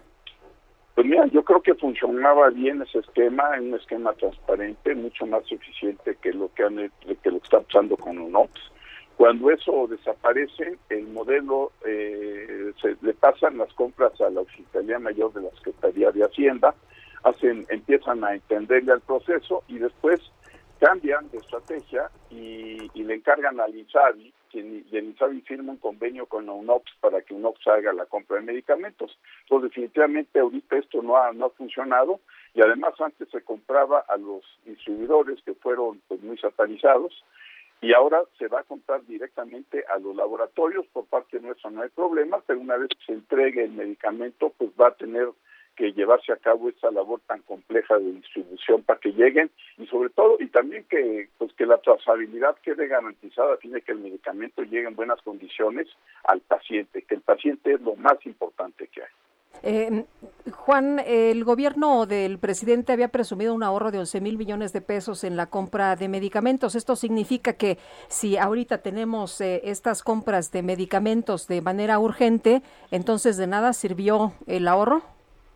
Mira, yo creo que para ver ahorros hay que comparar peras, que peras con peras y manzanas con manzanas. Entonces, realmente se va a saber cuando se cuando se contabilice cuánto se pagaba antes y cuánto se va a pagar ahora, incluyendo lo que haga compras por un OPS, las compras directas, las compras de emergencia y el gasto de distribución, ahí realmente es cuando se va a saber cuál es el cuál es el costo del medicamento. Entonces, eh, de, hecho, Juan, sí, de hecho, Juan, yo publiqué incluso un artículo la semana pasada en el que señalaba que no se puede hablar de ahorro porque todavía no se han hecho las compras por la UNOPS. Así es, efectivamente. Y en este caso la compra es una parte, como bien señalaste en tu artículo de la semana pasada. Después viene ya el tema de la distribución, eso va a tener un costo. Un costo, en este caso el encargado de la distribución es Birmex, entonces se tendrá que contabilizar cuánto cuesta la, este, la operación de Birmex, la inversión, y ya que se sume todo, lo que se compre por un OPS más lo que se compre por fuera de manera directa, ahí se va a saber realmente cuál es el costo real y se podrá ver si hay ahorros o no hay ahorros. Ahora, tú nos dices, además del desabasto, el problema que se viene, o sea, no es nada sencillo, el problema que se viene es la distribución y el que se resguarden bien los medicamentos, ¿no? Así es, así es, porque tenemos en México la gran parte del país tiene temperaturas muy altas, los medicamentos se tienen que enviar muchas veces en, condiciones de temperatura controlada y esto pues este es muy importante que llegue en lugares en el norte, en Piedras Negras, en, en, en, Hermosillo, pues y es, hace mucho calor. Y además otro otro elemento que ha venido a agravar todo el, cuadro general eh, a nivel mundial es que la India que es el principal productor de materia prima para todos los laboratorios en el mundo, está sufriendo una gran pandemia. Entonces, todo lo que sale de la India ahorita está saliendo de manera retrasada, están algunas plantas cerradas, este, incluso hay un problema de desabasto de medicamentos en la India, están tratando ahorita de resolver su gran urgencia que tienen. Entonces, ante este cuadro, pues tenemos que, poner todo de nuestra parte y, la verdad, este, sí, sí preocupa pues, que no que haya un problema de falta de medicamentos para la población, que eso es lo, eso como decimos, la salud es lo más importante. Y le agregamos a esto la piratería, ¿no? Bueno, el tema de piratería también es algo que se ha venido eh, agravando. Este, a veces es consecuencia de consecuencia de, del desabasto pero también hay otras causas que lo llevan a, que, lo que lo generan y es algo que se tiene que combatir de manera frontal porque ahí no solamente se, afecta a, a, quien a la industria sino lo más grave es que hay un riesgo sanitario porque la gente llega a comprar una cajita que cree que es un medicamento y resulta que no es nada no entonces ahí no solamente no cura sino que hasta puede matar Juan de Villafranca, director ejecutivo de la Asociación Mexicana de Laboratorios Farmacéuticos, la AMELAF. Gracias por hablar con nosotros. Sergio, Lupita, muchísimas gracias y que tengan un buen día. Igualmente, gracias. Bueno, son las 8 de la mañana con 14 minutos. Cerca de 35 mil adultos mayores de 60 años perdieron sus empleos. Eran empacadores voluntarios, pero vivían de las propinas que les da la gente en tiendas de autoservicio pero han sido una, unas, ha sido uno de los grupos más afectados por el cierre de actividades. Eh, las tiendas, pues para no tener problemas, para que no hubiera contagios entre personas de, eh, de mayor edad, pues optaron simple y sencillamente por ya no utilizarlos. Y bueno, la gente eh, de una forma u otra pues llena sus propias bolsas, llena sus propios paquetes, pero todos estos, todas estas personas se han quedado sin empleo. Jorge Almaquio nos tiene la información. ¿Qué tal, Sergio Lupita, amigos? Así es, y es que el Instituto Nacional de las Personas Adultas Mayores, el INAPAM, informó que Walmart canceló el convenio mediante el cual las personas se desenvolvían como trabajadores voluntarios en sus tiendas, entre ellas Sam's Club, Walmart Express, Antes Superama y Bodega Aurrera. La corporación multinacional notificó su decisión al INAPAM el 12 de mayo pasado para no reincorporar a las personas adultas mayores en las tareas que desempeñaban. Carlos Escurria, quien laboró como cerillo, manifestó su malestar por la decisión unilateral de la empresa que los vulnera, pues les impide a los trabajadores tener un sustento y una forma de colaborar económicamente en sus hogares. Escuchen. Generamos, yo lo considero lo personal, una, una traición, porque en primer lugar sí nos habían ofrecido el regreso a las tiendas y segundo, después de 14 meses eh, de, de espera de la pandemia, se esperaron al momento en que nosotros ya podíamos reunir todos los requisitos que se nos habían señalado para regresar.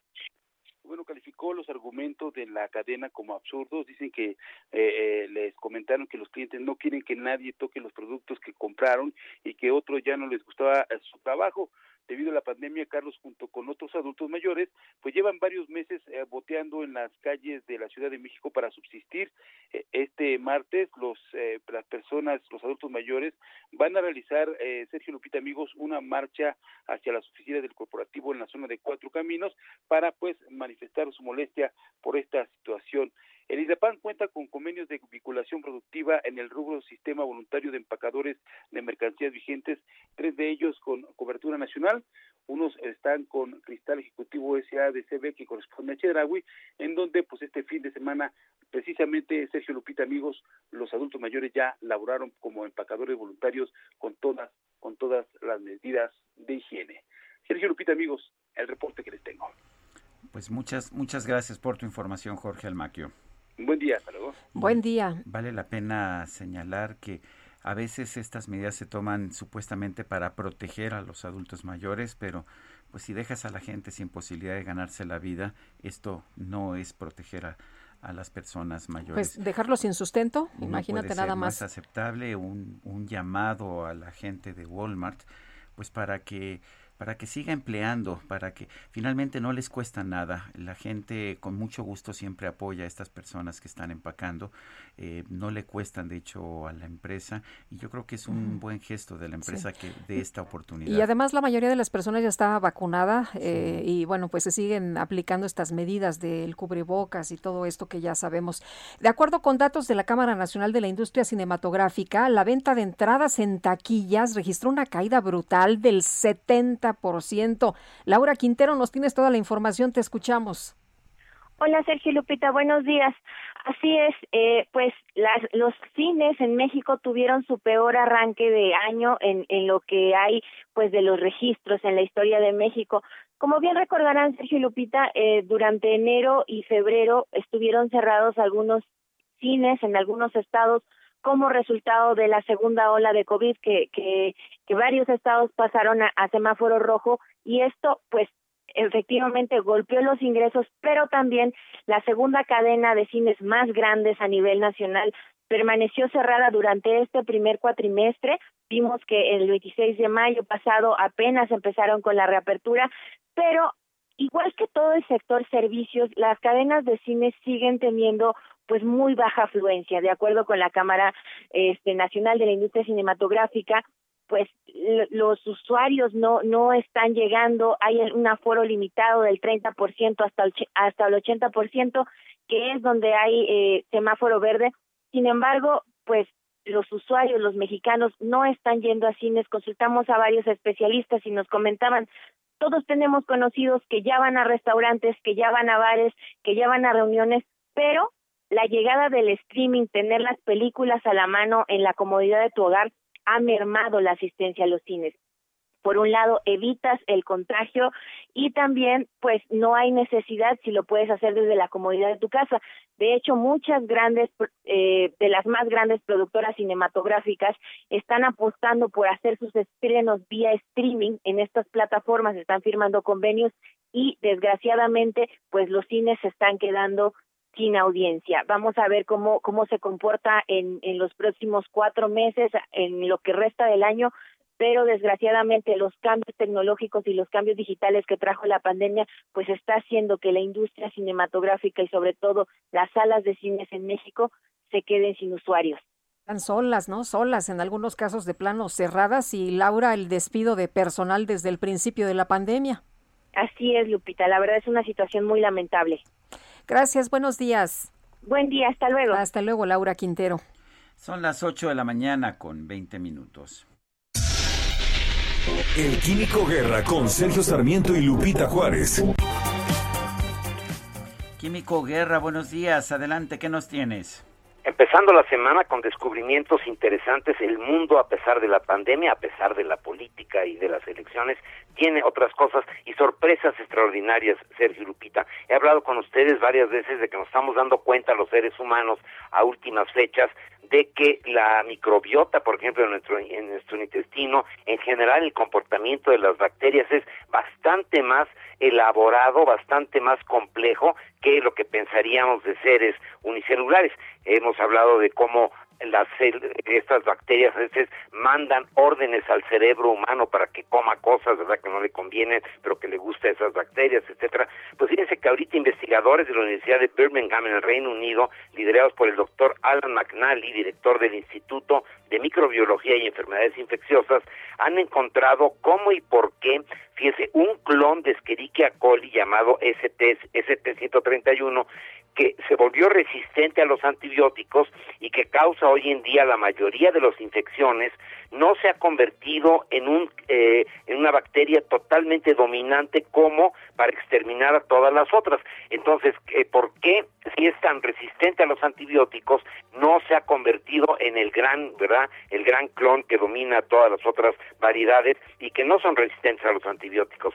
Escribe el doctor McMalley, aunque se ha demostrado que aunque el ST-131 emergió al final de los noventas y se extendió rápidamente en el mundo, no causa más del 20% de los casos clínicos de enfermedad por Escherichia coli. Nuestra investigación demuestra que eso se debe a un tipo de selección evolutiva llamado eh, Negative Frequency Dependent eh, Selection, una, traducirlo, selección dependiente de la frecuencia negativa, NFDS por las siglas en inglés. Esencialmente se debe, ser Lupita, a que no hay beneficio para ningún clon de convertirse en el único en existir, ya que si algo le sucede a ese clon, la Escherichia coli dejaría de existir completamente. Es como una eh, autodefensa sabia, ¿no? De decir, sí, yo soy el dominante, podría tener absolutamente todo el eh, estómago para mí, por ejemplo, pero si lo hago y algo me pasa a mí, desaparece la especie del planeta. Y entonces es un autocontrol, ¿verdad?, para evitar precisamente que desaparezca completamente una especie. ¿Por qué es importante? Porque la resistencia a los antibióticos es una es un dolor de cabeza para muchísimos médicos hoy en día, sobre todo los infectólogos, porque pues tenemos que encontrar cada vez nuevos antibióticos para poder eh, contrarrestar las infecciones. Si encontramos este mecanismo mediante el cual se autocontrolan las bacterias por sí mismas, no tendríamos esta preocupación que tenemos actualmente, que es bastante, bastante grave. Son sorpresas que nos da la naturaleza y que a través de la investigación científica estamos encontrando en una forma verdaderamente fascinante, Sergio Lupita. Químico Guerra, muchas gracias y un fuerte abrazo. Igualmente para ustedes. Buen inicio de semana. Son las 8 con 24 minutos. Guadalupe Juárez y Sergio Sarmiento estamos en el Heraldo Radio. Regresamos. Por este amor que nació desde niño, hoy me siento agradecido. Gracias porque hoy quiero cantar, quiero gritar la alegría. Gracias por darme la amistad y por los grandes amigos.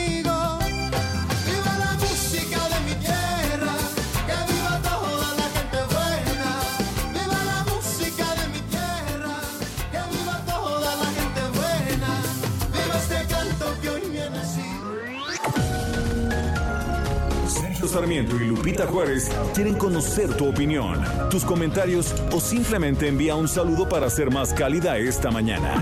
Envía tus mensajes al WhatsApp 5520 109647. Heraldo Radio, la HCL se comparte, se ve y ahora también se escucha.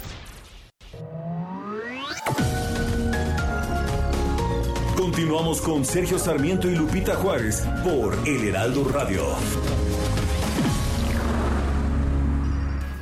Jaque Mate con Sergio Sarmiento.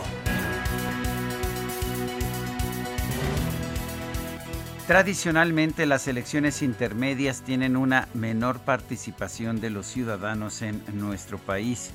La última elección intermedia que tuvimos en México, la del 2015, tuvo una participación de 47.7% de los ciudadanos. En cambio, en la elección presidencial de 2018 la participación fue de 63.4%.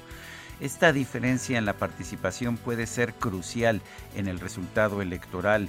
Son los partidos que tienen una mejor capacidad de de llevar gente a votar, de hacer que sus afiliados acudan a las urnas, los que suelen tener mejor resultado en las elecciones intermedias, aunque no lo señalen así las encuestas y los sondeos de opinión.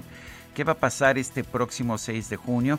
Todavía no lo sabemos. Por una parte estamos hablando de una elección intermedia, pero por otra es la elección intermedia más grande que hemos tenido en toda la historia, de hecho mayor que cualquier elección presidencial. ¿Por qué? Porque eh, a través de una serie de reformas los estados han estado unificando sus elecciones en un solo día y por lo tanto tenemos un mayor número de cargos de elección popular que van a ser definidos este próximo domingo. ¿Significará esto un cambio en la participación de los ciudadanos? Si eso es lo que ocurre, veremos unas elecciones completamente distintas a las que ocurrirían de otra manera. Si la gente no participa, los líderes de los partidos políticos terminarán tomando la decisión definitiva de quiénes serán los legisladores y los gobernadores en los próximos años. En cambio, si la gente sí participa, sí sale a votar, serán los ciudadanos los que tomen la decisión. Yo soy Sergio Sarmiento y lo invito a reflexionar.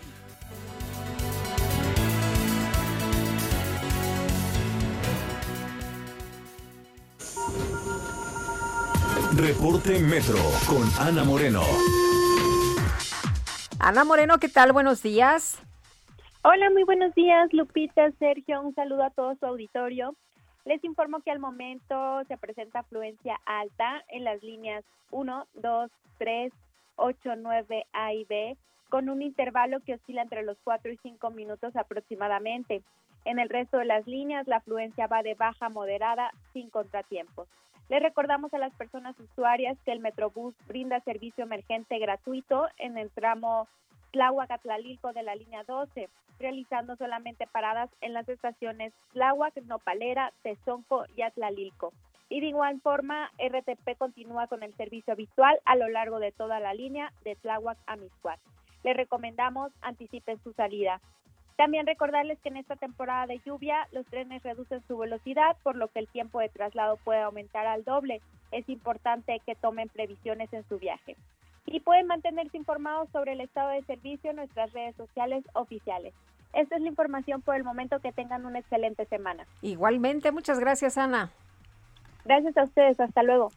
Son las 8 de la mañana con 34 minutos. Sergio Sarmiento y Lupita Juárez.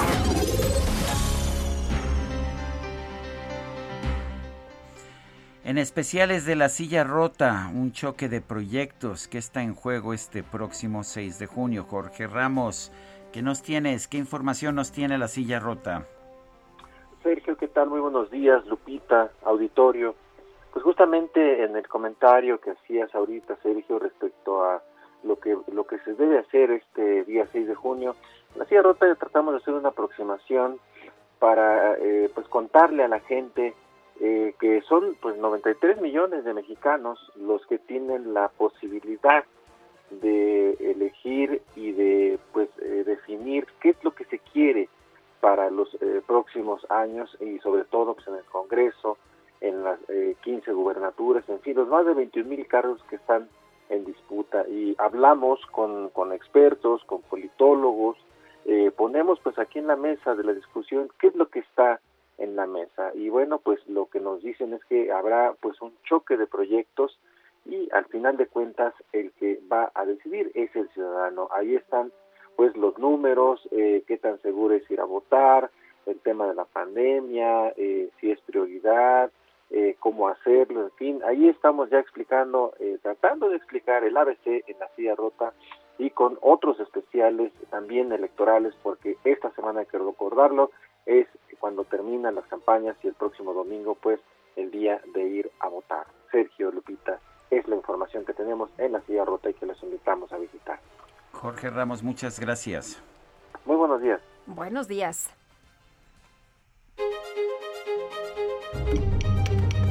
Ruta 2021, la ruta hacia las elecciones presenta. Y continuamos con la información. Evelyn Salgado, la candidata de Morena al gobierno de Guerrero, comenzó el cierre ya de campaña con el compromiso de pacificar la entidad. Y Carlos Navarrete, nos tienes todos los detalles. ¿Qué tal? Sergio Lupita, buen día, buen día al auditorio. Efectivamente, comentarles que con el respaldo de su líder nacional, Mario Delgado Carrillo, la candidata de Morena a la gobernatura de Guerrero, Evelyn Salgado Pineda, celebró el día sábado en Chilpancingo, la capital guerrerense, su primer cierre de campaña regional. Eh, el evento, al que acudieron cerca de 2.000 militantes y simpatizantes de Morena, se celebró la tarde del sábado en la Plaza Cívica Primer Congreso de Anáhuac. Ahí, Evelyn Salgado reiteró su compromiso de pacificar Guerrero, así como de convertir al Estado en un santuario para las mujeres, esto en referencia a la violencia que padecen justamente las mujeres en el Estado de Guerrero. De igual forma dijo que, a diferencia de sus contrincantes, ella tiene más de 30 años recorriendo el Estado y afirmó que nunca ha caminado al lado de caciques sino de líderes sociales. Esto haciendo referencia al candidato del PRI, Mario Moreno Arcos, quien hay que recordar viene justamente de la estructura del gobierno del estado.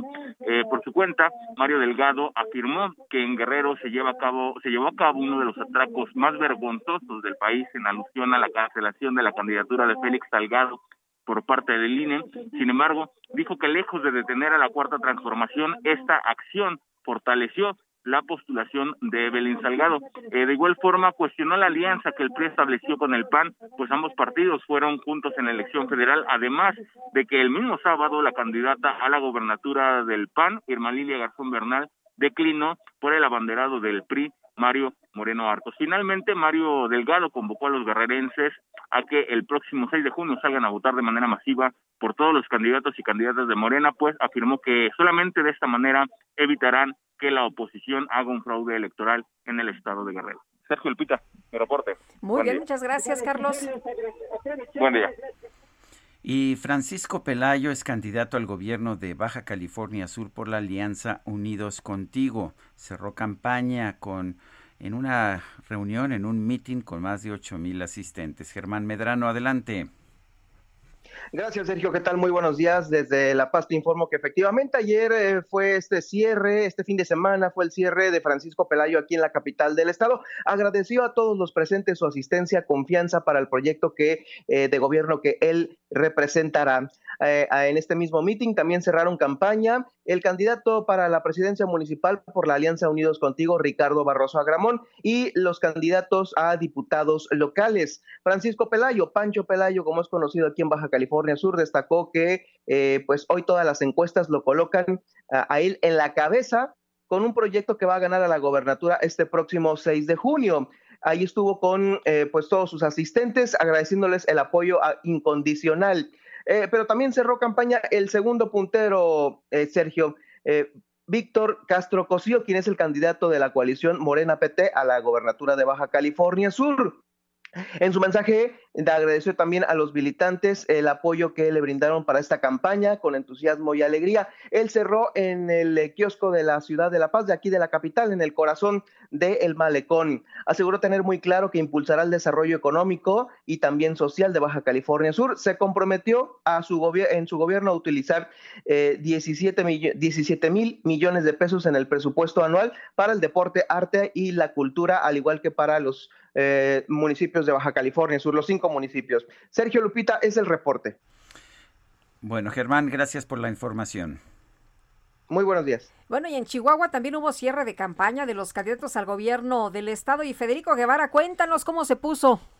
Buenos días, Lupita. Pues toda la semana, eh, a lo largo de la semana, hubo cierres en diferentes municipios por los dos principales eh, candidatos participantes, Juan Carlos Loera de Morena y María Eugenia Campos de la Alianza PAN-PRD. En todos los municipios, en los principales municipios, Ciudad Juárez, Delicias, Cuauhtémoc, Parral y la capital del estado. El día de ayer, en la noche, concluyó el cierre de campaña Juan Carlos Loera de Morena en la ciudad capital. Todo está listo, todo está dado. Hay que esperar estos dos días que faltan aún de, de campañas, pero ya sin sin los cierres de campaña, serán las propuestas finales que tendrán los, los, los principales candidatos para que ya empecemos el proceso de reflexión a la espera del domingo, en donde ya sabremos finalmente el voto ciudadano por cuál de los dos candidatos se inclinará. Muy cerrada la, la contienda, los números están técnicamente en un empate en los dos principales candidatos, así es que calma chicha en Chihuahua. Pues sí, estaremos muy pendientes. Muchas gracias, Federico. Muy buenos días. Gracias, buen día, Lupita, y que tengan una excelente semana. Calma Chicha, ya casi todos los cierres de campaña tuvieron lugar este pasado fin de semana. Eh, estrictamente hablando, se permite la actividad política, las actividades de campaña hasta el miércoles a la medianoche. Ayer los candidatos al gobierno de Nuevo León cerraron sus campañas con conciertos masivos. Daniela García, adelante. Hola, Daniela. Daniela parece que no nos está escuchando. Eh, ahí está. Ahí está. Daniela, adelante. Muy buenos días, Sergio Lupita. Así es, pues el día de ayer se dio eh, toda esta eh, apuesta de los candidatos para cerrar sus campañas políticas pues en el marco de que están terminando por fin estas contiendas. Ayer específicamente se llevó a cabo el cierre de campaña de Samuel García. Él pues hizo un evento masivo en la Arena Monterrey donde estuvieron invitados de rock en español, o la, la conocida avanzada regia como Genitalica, Jonás también estuvieron por ahí.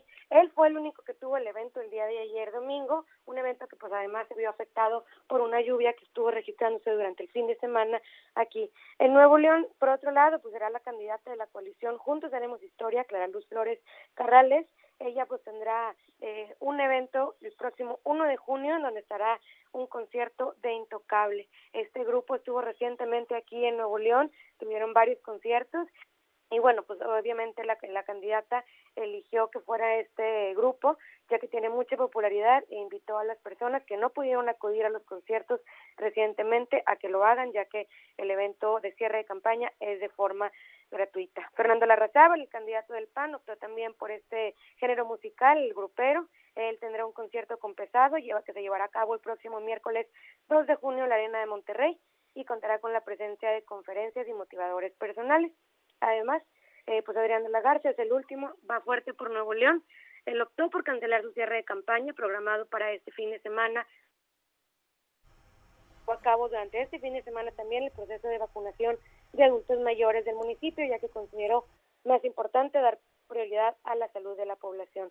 La información que tenemos al menos en los cierres de campaña hasta este momento. Las gracias.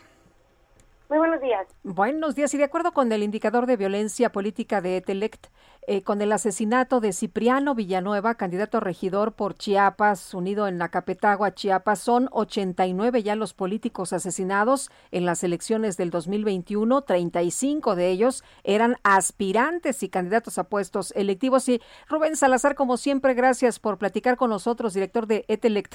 Buenos días. Hola, ¿qué tal, Lupita? Sergio, muy buenos días. Muchas gracias por, por la invitación y un saludo a su auditorio. Gracias, Rubén. Este domingo, ayer, dieron a conocer, o más bien lo estoy recibiendo yo hoy, pero es este quinto informe de violencia política en México. Eh, plantean eh, que hay un mayor número de agresiones que en 2018, un menor número de homicidios por poco, pero, pero sí es, estamos viendo cifras eh, absolutamente intolerables en una sociedad democrática. Cuéntanos, ¿qué han encontrado ustedes? Es correcto, Sergio. Hoy presentamos el quinto, informe de violencia política. Eh, de hecho, el Heraldo de México también dio a conocer ¿no? las, cifras eh, más importantes de este informe. Y, sí, con una actualización el día de ayer, Sergio, estamos eh, pues ya pues alcanzando las 782 agresiones o delitos. Pues es lo que son delitos cometidos en contra de políticos y candidatos en las 32 entidades federativas y por lo menos han tenido lugar en 460 municipios del país, es casi una quinta parte. Eh, de estas agresiones, eh, la, la, la, variable más elevada es la de amenazas, un total de 278 amenazas que se han cometido, los 89 políticos en segundo lugar es la segunda variable, y una tercera que es la que más nos ha llamado la atención y la que sí me parece un rasgo no particular de este proceso, de este proceso del 21, eh, son todas aquellas infracciones en contra de la, dignidad de políticos y sobre todo de candidatos que agrupan eh, todos aquellos actos de intimidación, maltrato físico y o verbal en eventos proselitistas, en donde la mayor parte de los agresores son tanto militantes, grupos de choque de partidos rivales. Aquí tenemos un total ya de 86 eh, casos al día de hoy. Eh, por debajo de ella, en cuarto lugar, ataques contra colaboradores, un total de 53 casos. Tenemos 46 casos de robo con o sin violencia, la mayoría de ellos contra candidatos donde se han llevado equipo de cómputo, celulares, documentación, tanto de casas de campaña como en algunos casos de sus propios domicilios particulares, incluso de sus automóviles estacionados. En la gran mayoría de estos casos, Sergio Lopita, eh, las víctimas, eso es algo muy importante que ya, ya lo daremos a conocer en el informe final de este proceso electoral. La mayoría acusan o denuncian públicamente a sus adversarios políticos en estas, en estas agresiones, ¿no? Desde las amenazas, eh, los ataques contra colaboradores, los robos. Hay otros 45 casos de daño a la propiedad en donde, por ejemplo, eh, llegan grupos de civiles, a veces armados, a veces con sustancias eh, flamables, a dañar las fachadas de los domicilios particulares de varios candidatos, destruyen sus automóviles. Todo el fin de semana tuvimos un caso en el municipio de Aquiles Cerdán, en Chihuahua. Le aventaron una bomba molotov a la casa de una candidata de alcaldía en, esa, en ese municipio eh, quemaron su vehículo que estaba estacionado dentro de su casa. Entonces, todos estos actos que finalmente, como bien lo decía Sergio, eh, lo que están provocando pues, es infundir miedo, ¿no? Terror en las víctimas, en sus familias, pues para obligarlos a desistir de sus aspiraciones políticas.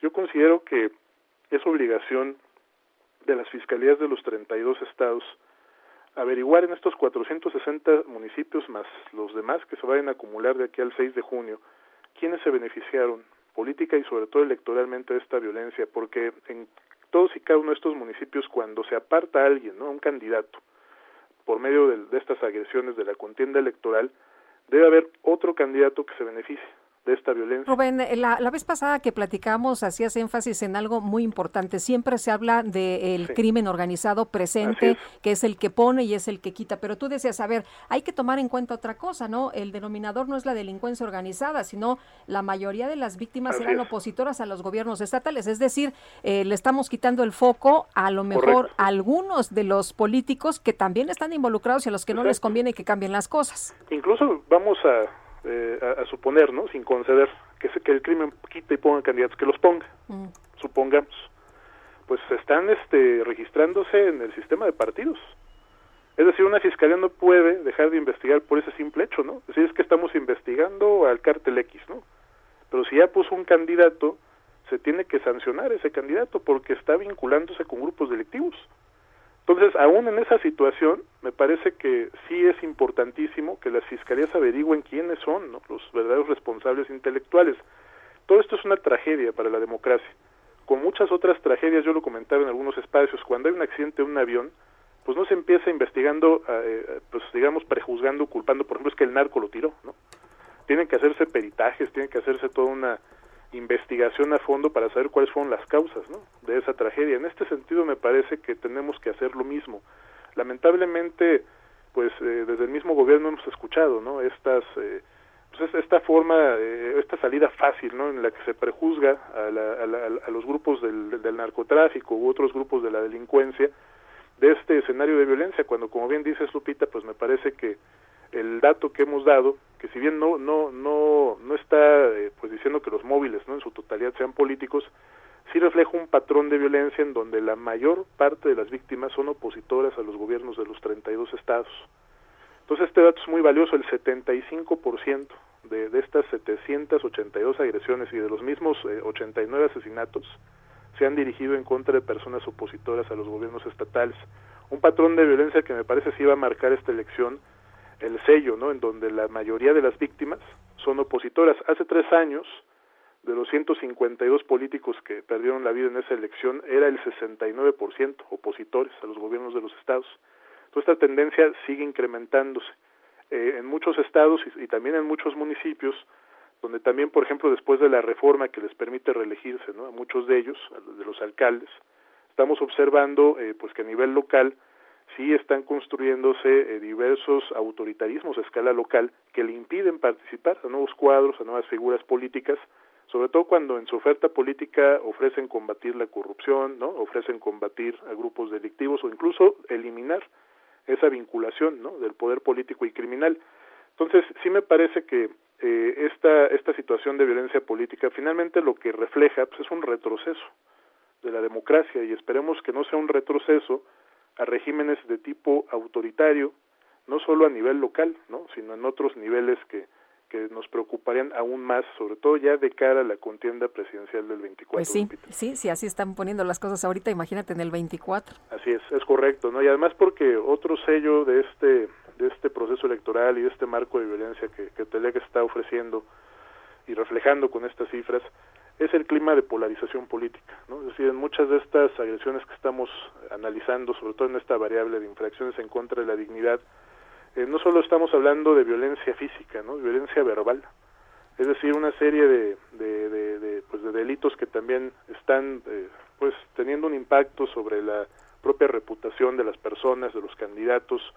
Hay muchos, eh, muchos actos también de guerra sucia, y sobre todo esta, estas campañas de denostación, ¿no? en donde pareciera ser que la convivencia democrática entre quien gobierna y quien es opositor, pues se encuentra resquebrajada, ¿no? No solo a nivel local, a nivel estatal, yo bueno, por supuesto a nivel federal, ¿no? que es lo que hemos venido observando. a lo largo de este proceso. Rubén, eh, ¿de dónde sacan ustedes la información? Pregunto esto porque acabamos de hablar con David Portillo, secretario de Seguridad de, del Estado de Guerrero, que nos decía que, que ustedes señalan que ha habido ocho, ocho candidatos asesinados en Guerrero y dice que él no tiene registro. ¿De dónde sacan ustedes la información?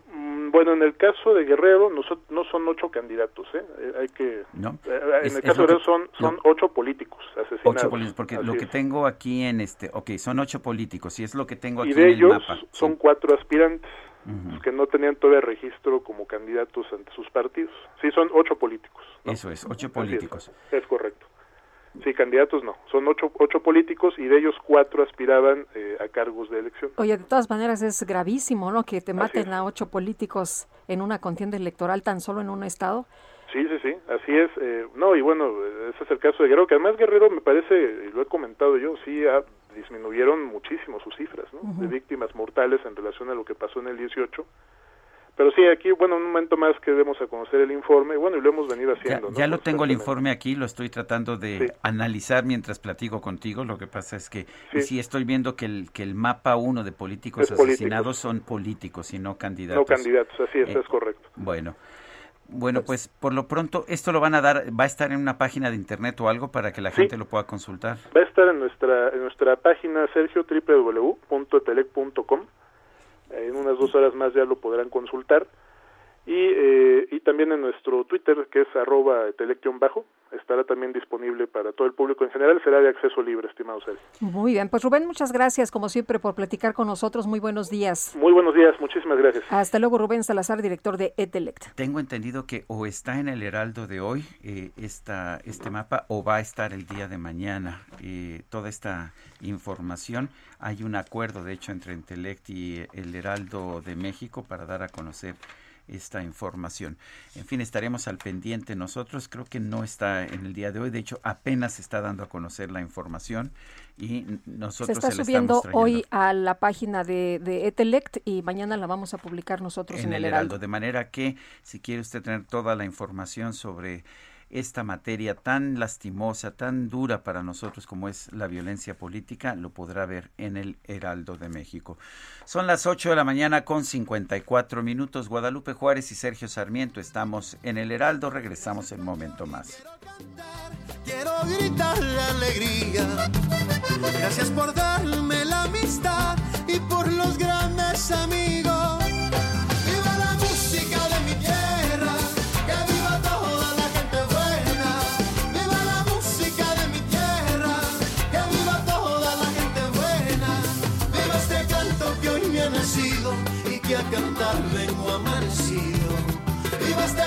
que hoy me ha nacido y que a cantar vengo amanecido.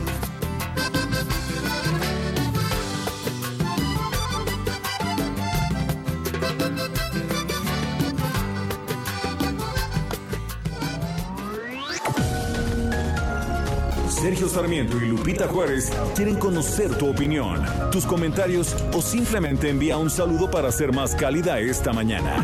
Envía tus mensajes al WhatsApp 5520 109647.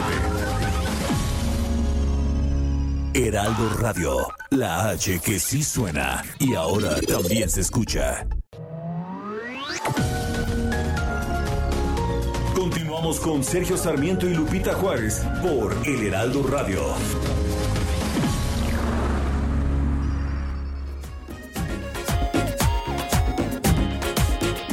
Donde me digas voy, donde quieras estoy. Eres la única que mueve mis sentidos, por eso te quiero. Y eres mi adoración, oye, tú eres mi sol. Cosita linda, tu sonrisa me transforma y me lleva al cielo.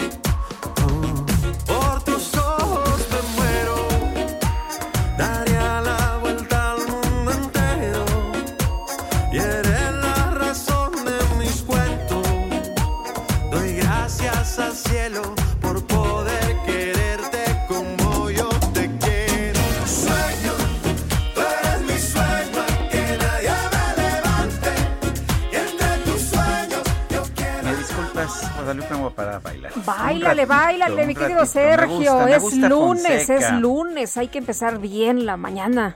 Y esta se llama Eres mi sueño. Pues dale, dale. No, hombre, yo que soy enamoradizo eh, y eh, bailador. Eh, eh, eh. Se armó aquí la pachanga, hombre. Bueno. Y eso que apenas es lunes. No, esta semana vas como, como nos toca, ya sabes que este próximo fin de semana no descansamos, no, ¿verdad? No, no, no. nos toca descanso. Está intenso, pero para todos, ¿eh? Para todos los mexicanos. Así que, bueno, pues hay que estar muy pendientes. El próximo fin de semana tendremos transmisiones especiales en las que vamos a estar participando Sergio Sarmiento y Guadalupe Juárez. Así que los invitamos a que nos escuchen de 2 a Nosotros estaremos de, de 2 a 4. Vamos a hacer el inicio pero después otra vez al día siguiente a las 7 de la mañana aquí andaremos aquí estaremos, Aquí. Va pues a ser un día pesado va a ser un fin de semana pesado y bueno, pues lo vamos a hacer con mucho gusto. Yo estoy también, soy enamoradizo, lo dije, pero también estoy enamorado de mi trabajo. Eso Me está encanta. muy bien. Por eso nunca faltamos, ¿verdad, Guadalupe? Aquí estamos al pie del cañón, muy contentos como todas las mañanas. Oye, quienes están también muy contentos son los del Cruz Azul. No se la No, acaban, hombre. ¿eh? No se la acaban. Oye, hay, hay gente que se queja, este, me mandaba mensaje una persona que decía, es que pasó un tipo como loco tocando el claxon como loco a la una de la mañana, después ya no me pude dormir. Y sí, efectivamente. Y esto, en reforma imposible dormir eh, Bueno. un, un día de campeonato. sí. Es un, un día en cuántos años? En el caso del Cruz Después Azul, de bueno, años aunque Cruz las Azul. celebraciones en el Ángel son un poquito más frecuentes que una vez cada 20 años. Oye, pues nos dice Ernesto Francisco García Mesa, feliz por el triunfo del Cruz Azul. Bo Denver dice, el azul te va bien. Arriba el azul, López Obrador. Ah, dice de, de lo de López Obrador que resultó ser otro Fox, lo que dijo este Said, ¿no? Que dijo Sabiondo, Ah, el, el presidente le dijo Sabiondo, Sabiondo a Said, porque pues hubo un artículo ayer que se publicó en el que dice que resultó ser el presidente otro Fox, no un dicharachero que no sabe que no sabe, y otra vez hay decepción. Bueno. Bueno, dice, dice otra persona, Javier Cruz. En los memes podemos encontrar mucha sabiduría y muchos hechos verídicos mostrados con gran humor. Como este, ya podemos votar libremente por PRI, PAN o PRD. Todos los corruptos que había en esos partidos ya se fueron a Morena. Agregaría, como dice Dante Delgado, la nueva mafia en el poder. Y dice otra persona, Irma, Sergio Lupita, una nueva semana y les deseo lo mejor. Aquí yo en su linda compañía, que el éxito ilumine su cabina. Ah, qué bonito mensaje. Bonito mensaje. Isabel Arriaga, hola, buenos días. ¿Podrían por favor investigar si el vial de Pfizer alcanza para siete dosis? Como lo señaló supuestamente la Secretaría de, Salud, la hoja del CDS indica que hasta seis dosis con una jeringa especial, de otro modo la estarían dando rebajada. Saludos y gracias. La verdad es que no lo sabemos, vamos a ver si podemos investigar. Sí, que nos digan, ¿no? Porque eh, se supone que nada más alcanzaría para, eh, para seis dosis, para seis dosis, eh, que eh, solamente pasarían a este grupo de personas y hay mucha preocupación porque la gente dice, bueno, entonces, ¿qué está pasando? ¿Cómo me están inyectando? ¿Lo que me están poniendo realmente me protege? Vamos a investigar con mucho gusto. Bueno, y vamos, vamos con un resumen de la información más importante. El presidente López Obrador informó que aún no hay respuesta del gobierno de los Estados Unidos a su petición de cancelar el financiamiento que otorga la Organización Mexicanos contra la Corrupción y la Impunidad. Es el tema importante, ¿verdad? Creo que es la tercera o cuarta vez que lo saca el presidente de la República. No, no ha habido ninguna respuesta, la estamos esperando. Eso es indebido, el que el gobierno de Estados Unidos entregue dinero a estas organizaciones, más en tiempos electorales. Es una intromisión a la vida pública de nuestro país y México es un país independiente, libre, soberano y desde luego si actuaran con escrúpulos morales los que reciben estos recursos estarían ahora expresando que van a cambiar, que ya no van a aceptar este financiamiento. Por otro lado, el presidente llamó a todos los actores políticos a evitar que en los próximos comicios del 6 de junio haya actos de violencia o fraudes electorales. Que no se compren votos, que no se repartan despensas, frijol con gorgojo, que dejen de hostigar a la gente y que el pueblo de manera libre decida de acuerdo a lo que le dicte su conciencia. Y nada de acarreos, nada de ratón loco, nada de que voten los finados, nada de relleno de urnas, nada de falsificación de actas, nada de toma de casillas, nada de violencia.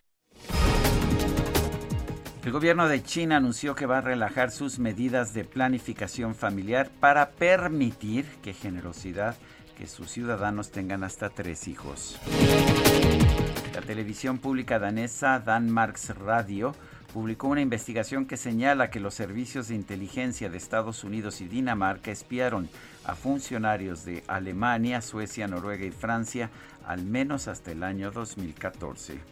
La estrella que soñé.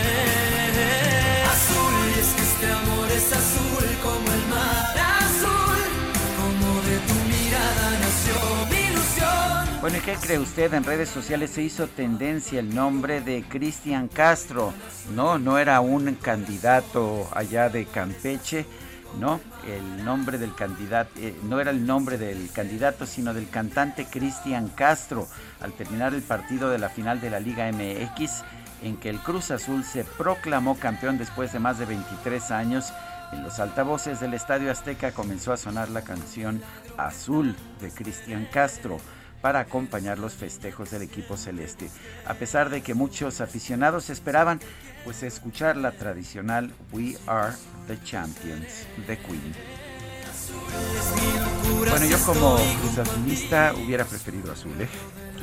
Aunque también la tradición de cantar We Are the Champions siempre es importante. siempre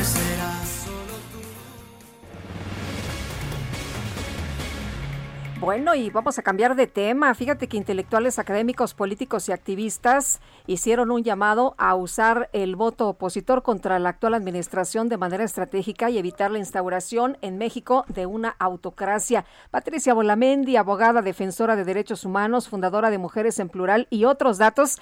¿Qué tal? Qué gusto. ¿Cómo estás? Buenos días. Muy buenos días, Lupita, Sergio, un saludo. Patricia, gracias por tomar nuestra llamada. Cuéntanos, eh, ¿por qué, por qué deben tratar de, pues, de pedir el voto por la oposición a este grupo de intelectuales? Bueno, lo que estamos viviendo en el país es sin duda alguna muy complejo, atenta contra la democracia y las libertades, sobre todo la libertad de expresión, de manifestación, que pues lo hemos vivido en esta época. Por otro lado, pues la situación económica del país es seria, es grave, sin que veamos una respuesta. Y también es muy grave que se trate de imponer el gobierno de un solo hombre, que no exista respeto a los poderes del Estado, lo hemos estado viviendo, y todo este clima hostil que desde la presidencia se ha generado en contra de activistas, defensores de derechos humanos, intelectuales y demás que están en contra de su gobierno. El llamado es hacer uso de nuestro voto para defender las libertades y la democracia. Y bueno, pues es un llamado también a considerar el voto para que efectivamente pues Morena no obtenga la mayoría en el Congreso y no obtenga un número importante de gobernadores o gobernadoras. Entonces, sí es un llamado a un voto útil también para que nuestro voto sirva para potenciar otros triunfos. Eh, Patricia, México se debate entre la democracia y el autoritarismo. ¿Eso es lo que le dejarías a, las personas que nos están escuchando en estos momentos, que no se puede eh, ir a las urnas y apoyar a, a Morena? Pues es evidente, es evidente todo el comportamiento, los cambios legislativos, el discurso, la forma de atentar con todas las instituciones, contra las instituciones en sí que defienden la democracia, es evidente que si de seguir como estamos, eh, caminamos hacia el autoritarismo y nos alejamos totalmente de la democracia. ¿Debe ser el papel de los intelectuales y los académicos eh, decir por quién debe votar la población? No le estamos diciendo por quién votar, le estamos diciendo por qué no votar por el partido de un solo hombre. No es eh, solamente nuestro papel, creo que somos ciudadanos y ciudadanos, ciudadanas conscientes de la situación que vive el país. Y estamos haciendo un llamado por esta situación a que estemos alertas y utilicemos nuestro voto. Lamentablemente no tenemos otras formas de expresarnos más que a través de nuestro voto. Entonces es una gran oportunidad pues para regresar a una pluralidad y una diversidad, no al regreso de los gobiernos pasados, no nos interesa, lo manifestamos claramente, no estamos a favor ni de la corrupción, ni de las formas en que se presentaron muchos de los gobiernos pasados. Lo que estamos a favor es de una construcción más amplia de la democracia, mejor participación ciudadana en la toma de decisiones y respeto a las eh, instituciones y a la división de poderes. Eh, muchas veces hemos escuchado al eh, presidente y a los morenistas señalar que quienes quieren pues parar el avance de la 4T es porque son conservadores, porque estaban acostumbrados a la corrupción. Bueno, no sé de dónde sacan eso, ese es el discurso fácil, pero resulta que dentro de la cuarta T y de Morena creo que hay más antecedentes de ese grupo de personas que señala el presidente.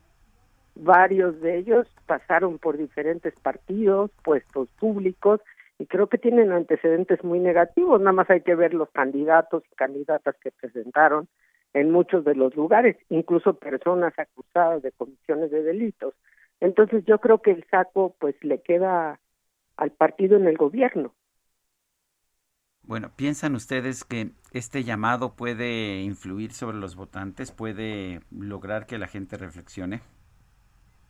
Pues lo que llamamos es a la reflexión. Eh, como ciudadanos y ciudadanas tenemos que participar abiertamente y llamamos a esa reflexión, a que podamos efectivamente contribuir a un mayor clima democrático, y a frenar estos intentos de autoritarismo que se han presentado en diferentes momentos. Ese es un llamado a la conciencia. Creemos que podemos influir, pues no lo sé, habrá personas que consideren y esto les motive una reflexión personal sobre su voto. Finalmente es lo que buscamos. Muy bien, pues Patricia Olamendi, muchas gracias por platicar con nosotros esta mañana. Muy buenos días. Muchísimas gracias, un saludo y bueno, pues esperemos que todos y todas vayamos a las urnas este próximo domingo. Esperemos que sí, que no haya tanto abstencionismo. Hasta luego, Patricia. Gracias. Buenos días. Es abogada, defensora Patricia Olamendi, defensora de derechos humanos, fundadora de Mujeres en Plural y también otros datos. Y bueno, vamos, vamos con más información. Los 16 candidatos de la Ciudad de México también cerraron campañas con mítines en distintos puntos de la capital. Cintia Stetti nos tiene la información. Adelante, Cintia. Muy buenos días, Sergio Lupita. Buenos días a la auditorio también. Pues sí, con diversos eh, mítines masivos en diferentes puntos de la Ciudad de México se realizaron eh, pues eventos eh, de cierre de campaña, es la mayoría de estos pues en al aire libre y a pesar de que se intentó mantener la sana distancia entre los asistentes, pues derivado de la contingencia sanitaria por COVID-19, esto fue prácticamente imposible. Eh, te puedo comentar algunos de los cierres de, campaña que pues tuvieron un poquito más de, de, asistentes. Uno de ellos fue el de Dolores Padierna, que se llevó a cabo en el Monumento a la Revolución y en donde la candidata de Morena a la alcaldía de Cuauhtémoc señaló que tendrá un gobierno austero, austero, sensible y eficiente en el que pondrá la cabeza y el corazón para servir a la gente. Eh, otro candidato, como es el morenista que busca la alcaldía de Miguel Hidalgo, Víctor Hugo Romo, realizó una rodada ciclista por eh, pues un recorrido por más de 60 colonias en los que dijo que faltan siete días para que logre la victoria esta reelección que está buscando. Por otra parte, pues Mauricio Tabe hizo un, eh, pues unas asambleas vecinales en las que señaló que eh, busca eh, ganar y sacar eh, el pues a Morena de la Miguel Hidalgo.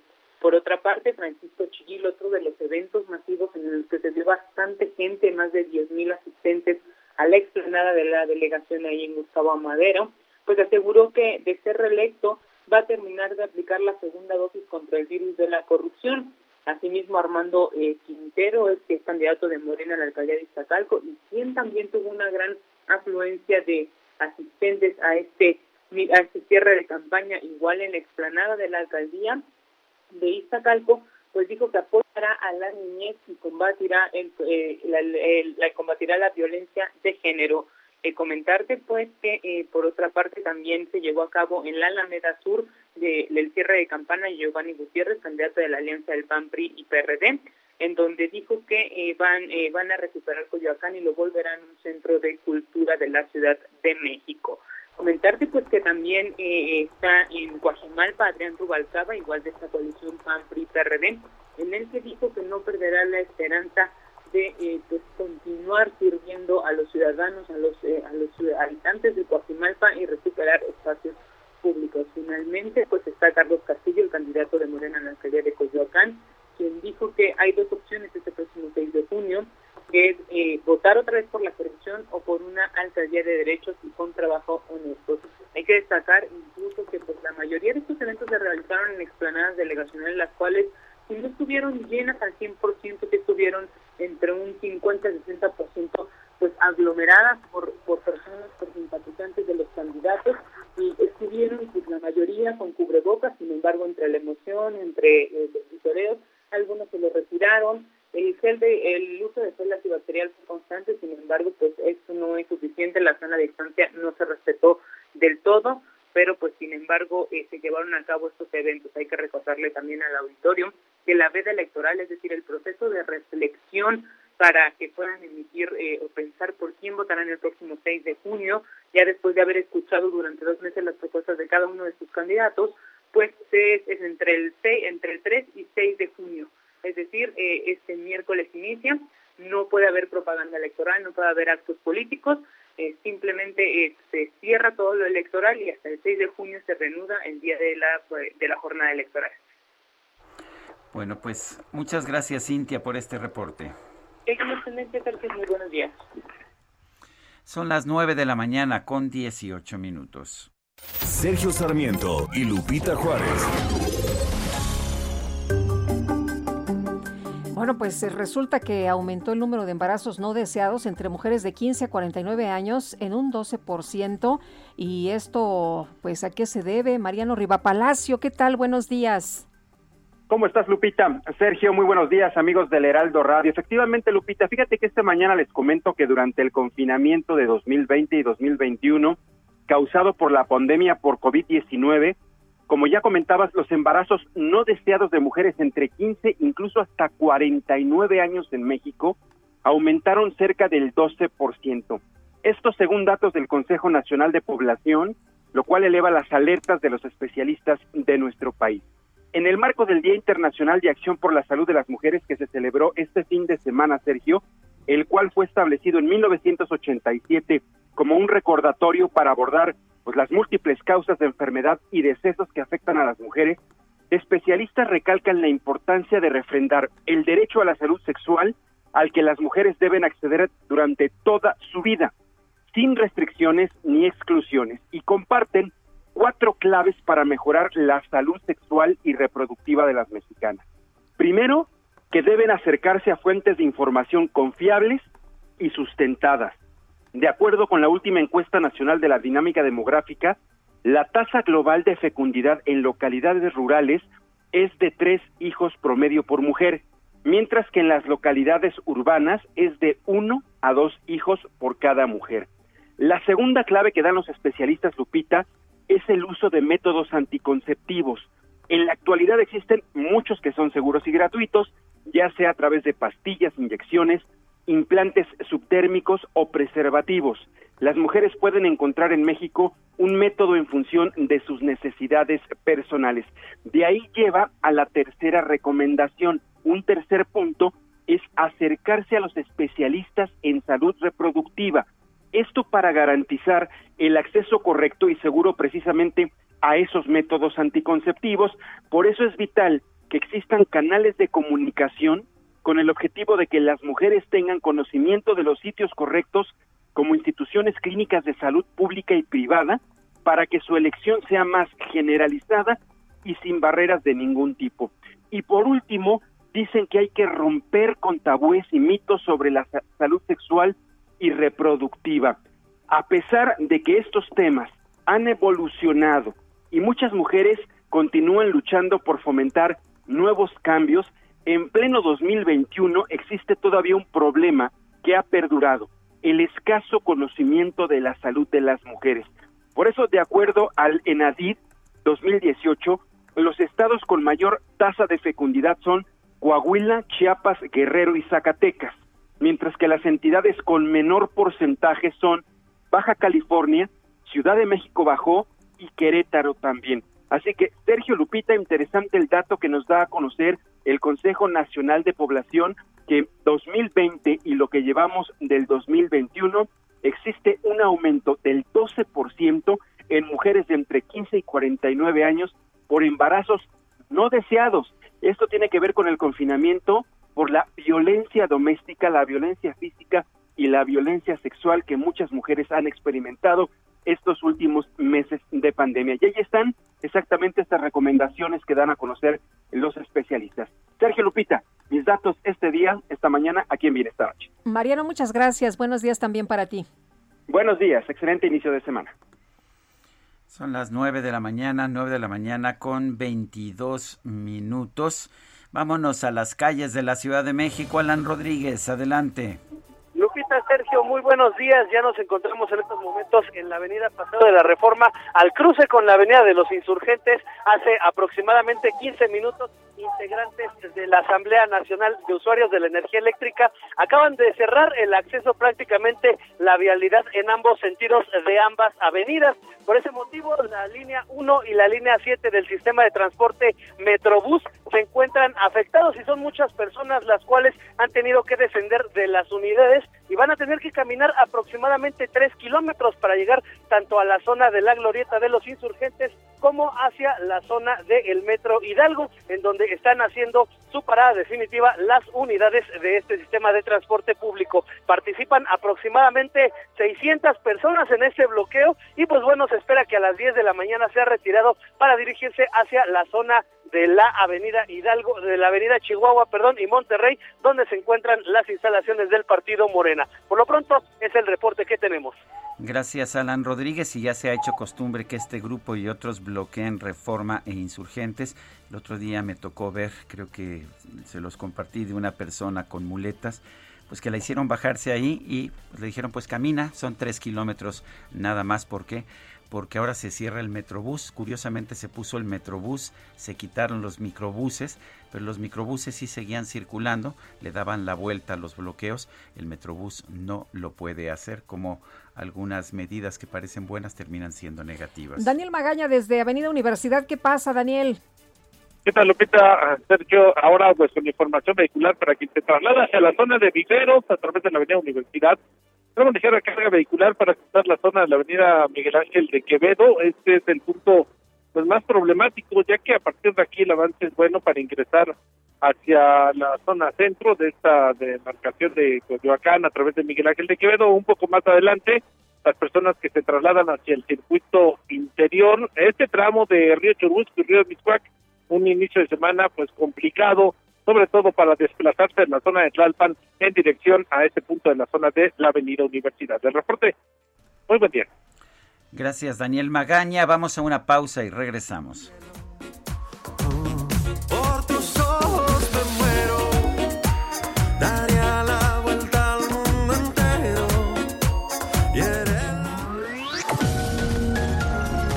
Sergio Sarmiento y Lupita Juárez quieren conocer tu opinión, tus comentarios o simplemente envía un saludo para ser más cálida esta mañana.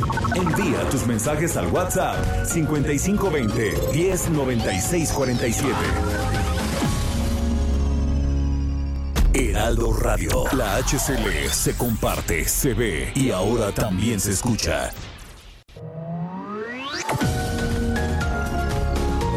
Continuamos con Sergio Sarmiento y Lupita Juárez por El Heraldo Radio.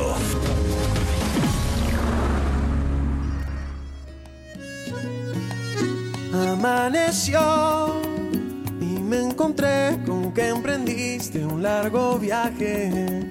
Mi corazón se te escapó del equipaje y se quedó, fue para llenarme de recuerdos. Amaneció y el gallo viejo que cantaba en la ventana. Hoy no cantó, pues tú no abriste en la mañana. Y hasta el viento se devolvió porque no estaba. Eres el arroyito baña mi cabaña. Eres el negativo de la foto de mi el arroyito que baña mi cabaña, eres el negativo de la foto de mi alma. Es Fonseca y como lo habíamos anunciado, tiene un poco de pop y un poco de música tradicional colombiana y a mí me gusta mucho, esta es una de mis favoritas. Las letras muy bonitas, ¿no? muy bonitas, son letras muy interesantes. Escuchamos Te mando flores o esta, esta del arroyito. Me parece que es un gran cantante, un gran cantautor colombiano. Cumple 42 años. Y bueno, hasta Lupita, que es bastante severa, parece que le está gustando. Me está gustando. Una canción para que vuelvas a tu y ya se va la claridad de mi cabaña. Bueno, y siempre se agradece estas letras, ¿no? Sí, letras bonitas. es que luego se cansa uno de escuchar que, ya sabes. no, hombre, no, mueve, no, no, politices, mueve no, sé qué, mueve no sé cuánto. Y a ver, ya esto, qué rico. Está bonito, cae muy la verdad cae muy bien. Así es. Oye, y vámonos a los mensajes. Dice, buen día, felicidades por su larga y limpia trayectoria informando la verdad de la noticia y enriqueciendo con sus conocimientos sobre muchos temas. En Soriana Lomas Verdes pusieron unas cajitas para poner, eh, para poner propinas para los adultos empacadores y ellos van el sábado por su cajita, pero no le dieron suficiente difusión y mucha gente no sabe para qué está esta caja. Ahí yo a ustedes lo seguiré siempre, Elsa Escalante. Muchas gracias, Elsa, pero lo mejor sería que ya pues dejaran a la gente empezar a, trabajar, ¿no? Que los regresen ya. El trabajo dignifica, el trabajo es bueno. El, que te ganes tu propia... El adulto mayor que sale a trabajar lo hace por varias razones, muchas veces porque necesita dinero, pero también porque eso le da dignidad. y mucha gente lo que me ha dicho es que me siento útil. Claro, es que esta idea de que todo debe ser con dádivas no es correcta. Eh, yo no creo en eso, definitivamente. Bueno, vamos con, con, una entrevista. Así es, Francisco Pelayo, candidato al gobierno de Baja California Sur por la Alianza Unidos Contigo, cerró campaña. ¿Y cómo fue el cierre, Francisco? ¿Qué tal? Muy buenos días, gracias por platicar con nosotros. Hola Lupita, muy buenos días Sergio, les mando un abrazo a ambos y a la audiencia que el día de hoy nos escucha. Muy contento, muy emocionado. Ya cerramos en la ciudad de La Paz el día de ayer en Los Cabos, la gente muy entregada, la gente ya decidió en Baja California Sur y decidió por los candidatos de la Alianza Unidos Contigo. La verdad estoy eh, muy agradecido con los subcalifornianos porque ya recorrimos en cuatro ocasiones el estado de la sierra a los valles, del Golfo al Pacífico, y bueno, todos coinciden en que nuestra opción es la que puede recuperar lo que tanto trabajo nos había costado ganar y que por desgracia se ha venido perdiendo en estos dos últimos años de gobiernos de Morena. Emocionado y listo para gobernar, Lupita. ¿Sí se puede derrotar a Morena? Por supuesto, aquí en Baja California Sur eh, ya todas las encuestas nos eh, dan el triunfo. Falta la última, que es el día 6 de junio, pero la gente está muy decidida. Nosotros estamos avalando nuestra intención de gobernar este estado con acciones de gobierno desde los diferentes cargos públicos donde hemos logrado la confianza de la gente que siguen generando bienestar social, Sergio, que realmente beneficiaron a los subcalifornianos y esa es la razón por, por la que la gente confía en Pancho Pelayo. A las encuestas, la de El Heraldo también lo, lo pone pues en, en buen lugar, eh, prácticamente con la victoria, ¿no? Prácticamente todas, Lupita, eh, la del Heraldo, pero también las de Masiv, eh, son muchas las encuestas que nos ponen, de 10, 9 nos ponen ya encabezando con más de 10 puntos el resultado. si el día de hoy fuera la elección, de la seguridad que, que la ganaríamos por un amplio margen. Vamos a seguir trabajando. El día de hoy me voy a Mulegé, a Santa Rosalía, un lugar muy bonito en Baja California Sur, que deben conocer todos los mexicanos y desde aquí les mando la invitación. Allá vamos a estar haciendo el cierre el día de mañana en Loreto, es otro de los municipios de nuestro estado. Para terminar, en el mío, en el municipio de Comondú, en Ciudad Constitución, de donde soy, vamos a hacer un macro, cierre eh, para invitar a, a todos los subcalifornianos a votar este 6 de junio para pues asegurar, asegurar juntos el futuro de nuestro estado, el futuro de nuestras familias, para recuperar lo que ya teníamos y sobre todo pues para que todos pasemos al siguiente nivel. El siguiente nivel no es otra cosa que eh, crecimiento económico transformado en un verdadero desarrollo social. Muy emocionado. Bien, pues Francisco, muchas gracias por platicar con nosotros esta mañana. Muy buenos días. Lupita, Sergio, gracias a ustedes, muy buenos días, gracias a toda su audiencia. Hasta luego, candidato al gobierno de Baja California Sur por la Alianza Unidos Contigo. Y de Baja Sur vámonos a, a Baja, a Baja California, y Jorge Hank ha venido dando la sorpresa eh, es candidato del PES al gobierno de Baja California y pues la verdad es que ha subido de forma impresionante en las encuestas. Lo tenemos en la línea telefónica. Jorge Hank, buenos días, gracias por tomar esta llamada. ¿A qué se debe este pues esta fuerte subida que ha tenido tu campaña, Jorge?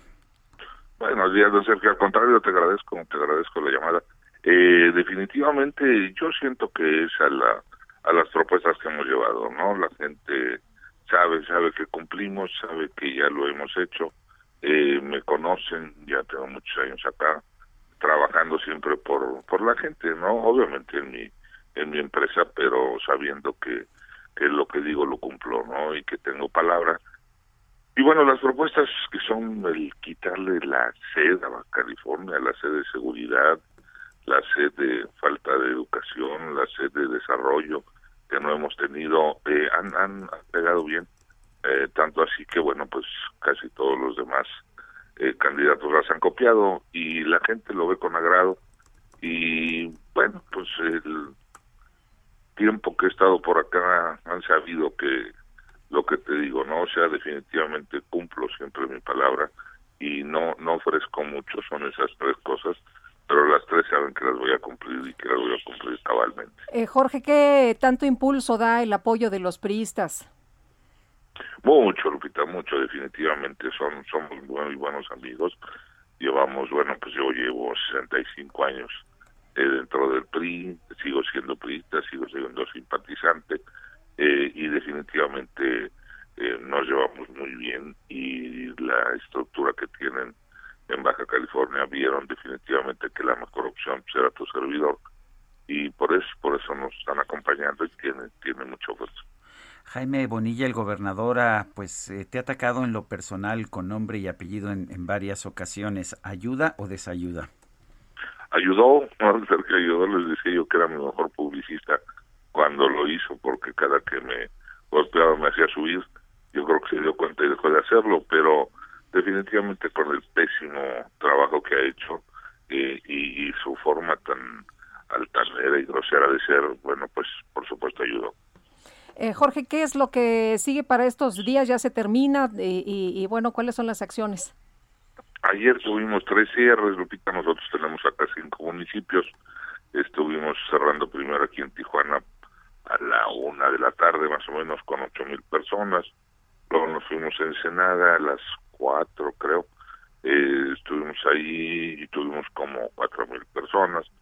Y luego nos regresamos a, a Rosarito, donde tuvimos dos mil más o menos.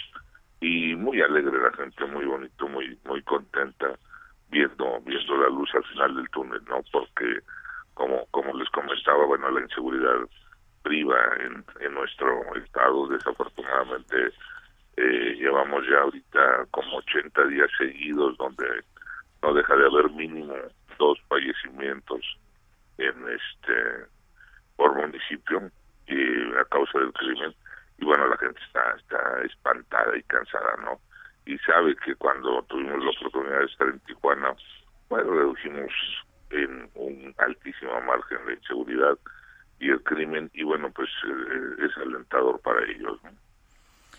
Jorge Hank, candidato del PES al gobierno de Baja California, gracias por hablar con nosotros y estaremos al pendiente del resultado de la votación. A su orden, muchísimas gracias, gracias a ustedes dos. Gracias, muy buenos días. Y vamos a platicar eh, de otros temas. Vámonos con otros temas. Alejandro Romero Hernández es subdirector comercial de Hola Innovación aquí en la Ciudad de México. Y Hola Innovación forma parte de Grupo Megacable y es la división empresarial especializada en tecnologías de la información. Tienen pues un montón, Alejandro, de, de años de experiencia. ¿Cómo estás? Muy buenos días. Muy buenos días, ¿cómo están a todos? Muchas gracias por tenerme aquí en su programa. Gracias, Alejandro. una, perdón, una pregunta que todo el mundo hace en este momento. ¿Qué tan importante es tener servicios en la nube? ¿Y qué diablos es esta nube? ¿Qué diablos es la nube, Sergio? Mira, la nube habilita servicios de colaboración, de comunicaciones, de video, eh, desde cualquier sitio que tú tengas una conexión a Internet. Esto habilita la posibilidad de que tú puedas seguir laborando o colaborando con, tus compañeros en el trabajo, en tus oficinas, a distancia. Te permite tener los servicios cerca y de manera segura. De esta forma, eh, pues puedes mantener los servicios y puedes seguir trabajando eh, todo el tiempo. Alejandro, ¿cómo trabajan ustedes? ¿A cuál, eh, ¿Cuál es la especialidad? Y sobre todo en estos momentos, eh, ¿cómo hablar o cómo abordar de seguridad informática y física? Sí, mira, eh, nosotros trabajamos, tenemos, bueno, somos una empresa de, especialista en tecnologías de información y telecomunicaciones. Tenemos, como, como bien mencionaste, ya más de 30 años en el mercado y somos especialistas en todas las soluciones para lo que es el mercado corporativo y sector público. Eh, actualmente, eh, pues las tendencias y a partir de la pandemia, se aceleró mucho la, la adopción de tecnologías, la digitalización que se le llaman los negocios. Nosotros somos expertos en eso contamos con un centro de datos que con más de 5.000 metros cuadrados en la ciudad de Guadalajara, donde podemos dar los servicios, brindar los servicios de nube privada a todos nuestros clientes. Además de contamos con alianzas con los principales líderes tecnológicos en el mercado, como son Cisco, Avaya, Huawei, eh, Fortinet, etcétera, y desde el cual podemos brindarles todos estos eh, servicios, ¿no? Además de la seguridad lógica, que es muy importante, que es la protección de la información de todos los clientes, que trabaje, que se transporte, que esté de manera segura y que los servidores pues no, no, no sean violados nunca por algún ransomware o algún tipo de, ataque cibernético. Eh, dentro de este programa de Hola Innovación hablan de comunicaciones unificadas. ¿Qué es eso? Las comunicaciones unificadas te permiten, Sergio, eh, colaborar con eh, distintos tipos de canales de comunicación, voz, video, datos de manera simultánea. Esto te permite, por ejemplo, llevar sesiones de video, compartir documentos eh, en línea, agregar múltiples personas a la conferencia, guardar la conferencia inclusive para que después pueda ser eh, reprogramado, re, eh, vista por más gente, ¿no? a eso se refiere el término de comunicaciones unificadas. Eh, Alejandro, si todo el mundo ha estado trabajando desde sus casas y ya sabe de qué manera pues eh, abordar el, trabajo, ahora que ya regresan a las oficinas, eh, ¿qué soluciones pueden dar ustedes aparte de las que ya nos has platicado? Sí, muchas gracias. Mira, aquí en la Innovación somos expertos también en todo lo que es seguridad física, todo lo que es seguridad física, que es videovigilancia, eh, pero no solamente tener cámaras que, que, estén monitoreando constantemente, que también pueden monitorear temperatura de las personas para evitar que alguien llegue contagiado o con una alta temperatura en el cuerpo, sino que manejamos también analíticos de video que te permiten tener controles de acceso a ciertos eh, lugares o zonas del centro del lugar de trabajo o que inclusive puedan eh, detectar el rostro y que te permita hacer, el, digamos, el check de que ya llegó el colaborador a la, a la, empresa, ¿no? ese tipo de soluciones son importantes eh, para que ahora el regreso sea más seguro aún. Alejandro, ¿dónde se puede poner en contacto la gente que quiera pues acceder a estos servicios? Sí, mira, nuestra página web es www.ho1a, hola, nada más con un 1.com, www.ho1a.com o al 33 96 90 6000. Bueno, pues como siempre, Alejandro Romero Hernández, director comercial de Hola Innovación en Ciudad de México, gracias por hablar con nosotros. Gracias a ustedes, que tengan buen día. Igualmente, muchas gracias. A lo mm. mejor deberíamos de pasarle los datos a la Lotería Nacional, ¿no? Sí, ¿verdad? Que los hackearon. Los hackearon. Los hackearon. Y fíjate que la información que hay disponible es que al parecer pues no están gastando lo suficiente, no están invirtiendo en seguridad de la información y ahora los hackearon y les están pidiendo un rescate. Son las 9 con 45. Es el miedo al éxito, papi.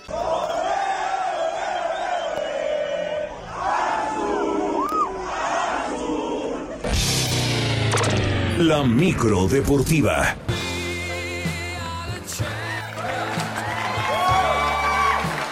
Aquí sí les pusimos We Are the Champions porque en, en el estadio les pusieron azul de Cristian Castro. ¿Qué te parece eso a ti, Julio? ¿Qué pasa, el desgraciado? ¿Cómo estás, Sergio Lupita? Amigos del auditorio, se Oye, acabó yo que la- tú, yo que tú despedí al cacharpo, ¿eh? Sí, ya lo voy a, lo, lo- lo vamos a aplicar un correctivo. ¿Te regresas? Le vamos a, le vamos a descontar las propinas. Ay, este. ¿Eh? Va a ver, va a ver, si no, nos está retando. Oye, pero Oigan, cuéntanos Sergio, de la Lupita, alegría. Oigan, pues se terminó la malaria, se va a acabar la pobreza, el calentamiento bueno. global se va a detener, bueno, todo, todo puede suceder a partir del día de hoy. Cruz Azul es campeón del fútbol mexicano. En el duelo de vuelta el día de ayer en la cancha del Estadio Azteca empató un gol con el Santos Laguna y se corona con global de 2 por 1 al 36. Diego Valdés abrió los cartones para el conjunto de la comarca y así se fueron al descanso. Qué 1 golazo por 0. el, el de Diego Qué Valdés, golazo. Gol- gol- precioso el golazo. Golazo de Diego Valdés, un fierrazo, vence a, Jesús- a José Jesús Corona y ahí empezó a aparecer Gasparín, Fantasmón, todos ahí porque ya desde todo el mundo pensaba, pues ahí viene la Cruz Azuleada. Con este 1-0 no ganaba el Santos, obligaban a los tiempos extras, pero en la parte complementaria, Jonathan el Cabecita Rodríguez al 50 marcó el 1 por 1, un gol ahí que estuvo envuelto en la polémica porque aparentemente era en fuera del lugar, no de Jonathan Rodríguez, de su compañero, pero yo lo hubiera marcado, está enfrente del portero, está enfrente de la pelota, y aunque los expertos dicen que no participa en la jugada, pero pues está ahí estorbando, haciendo mosca, como se dice. Fueron 23 años, 15 meses y 23 días exactos la sequía de los cementeros. Por lo pronto, el técnico Juan Reynoso le dio todo el crédito a sus jugadores por este título y lo escuchamos a continuación.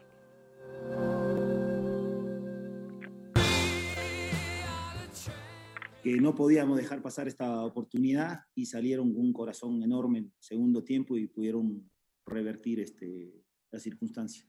Quiero agradecer enormemente a este grupo, a esta familia y Dios quiera podamos conservar al grueso del plantel.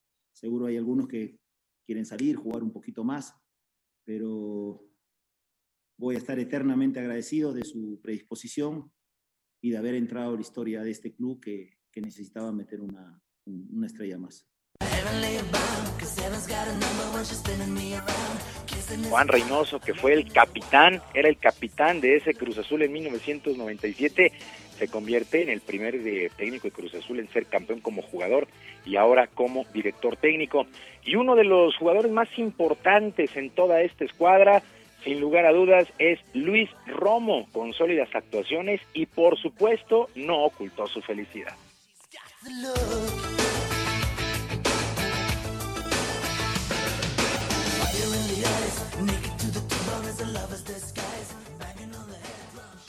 Sí, claro, la verdad yo creo que hoy estamos sanando heridas, estamos dejando de lado, de lado todo lo que se decía, todo lo que se hablaba y, y haciendo historia, devolviéndole a este club esa grandeza que tanto se merece y dándole a la afición esa alegría, ese, ese poder presumir que tanto necesitaban desde hace mucho tiempo.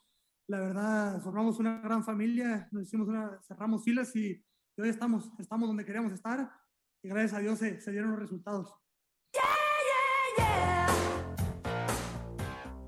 Bueno, los festejos no se hicieron esperar, miles de personas en medio de la pandemia pues se dieron cita al Ángel de la Independencia para celebrar este título del conjunto de Cruz Azul. También en varios puntos del país hubo festejos, Cruz Azul llegó a su novena estrella y pues junto a Pumas, Chivas y las Águilas del América es uno de los cuatro más populares de todo este país. Pues prácticamente todo mundo, todo mundo se ha subido al famoso tren de este título del Cruz Azul. Uno de ellos también, el primer mandatario de este país, el presidente Andrés Manuel López Obrador.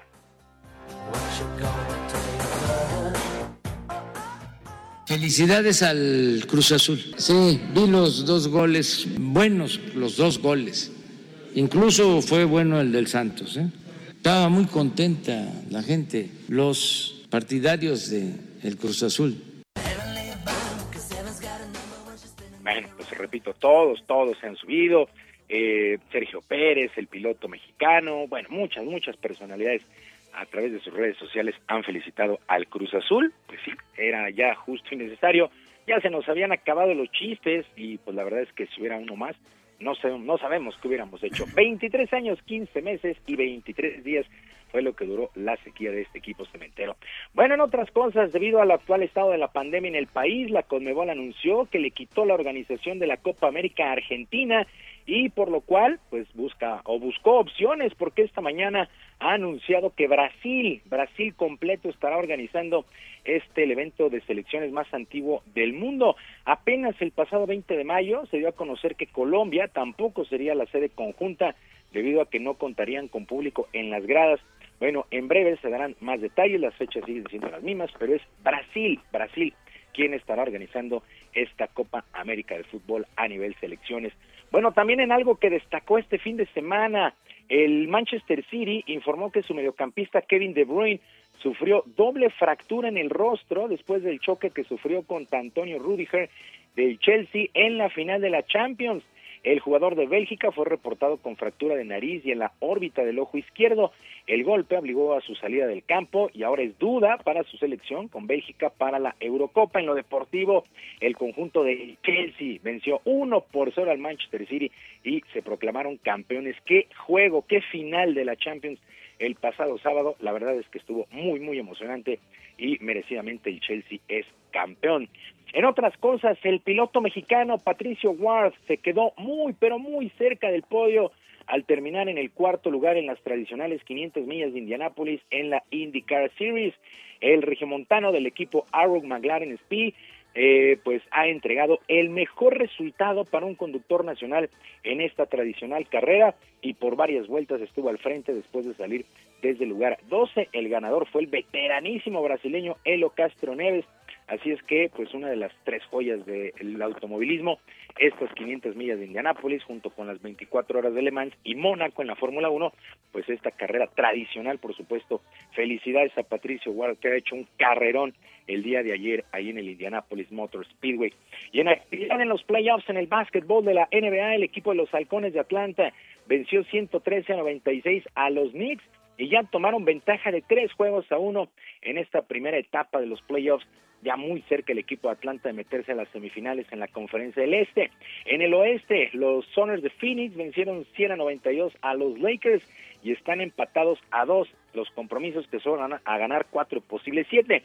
Los que también ya están contra la pared son los Celtics de Boston. El día de ayer perdieron 141 a 126 a los Nets de Brooklyn. Estos Nets de Brooklyn que están llamados a ser los campeones. Y los Clippers de Los Ángeles vencieron 106 a 81. Nos vemos mañana. Adiós, adiós. Vámonos, porque ya nos están apurando. Sergio Lupita, amigos del auditorio, la información deportiva este lunes, que es un extraordinario día y una mejor semana.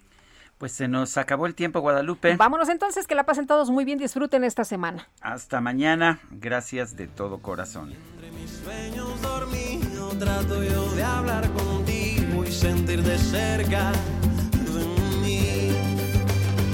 Quiero tenerte en mis brazos, poder salir y abrazarte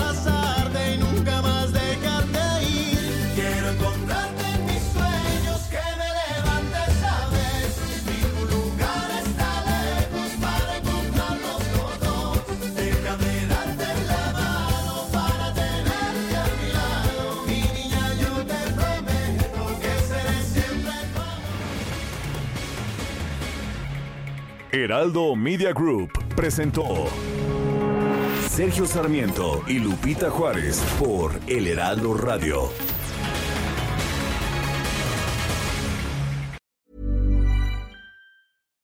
When you make decisions for your company, you look for the no brainers. And if you have a lot of mailing to do, stamps.com is the ultimate no brainer. It streamlines your processes to make your business more efficient, which makes you less busy.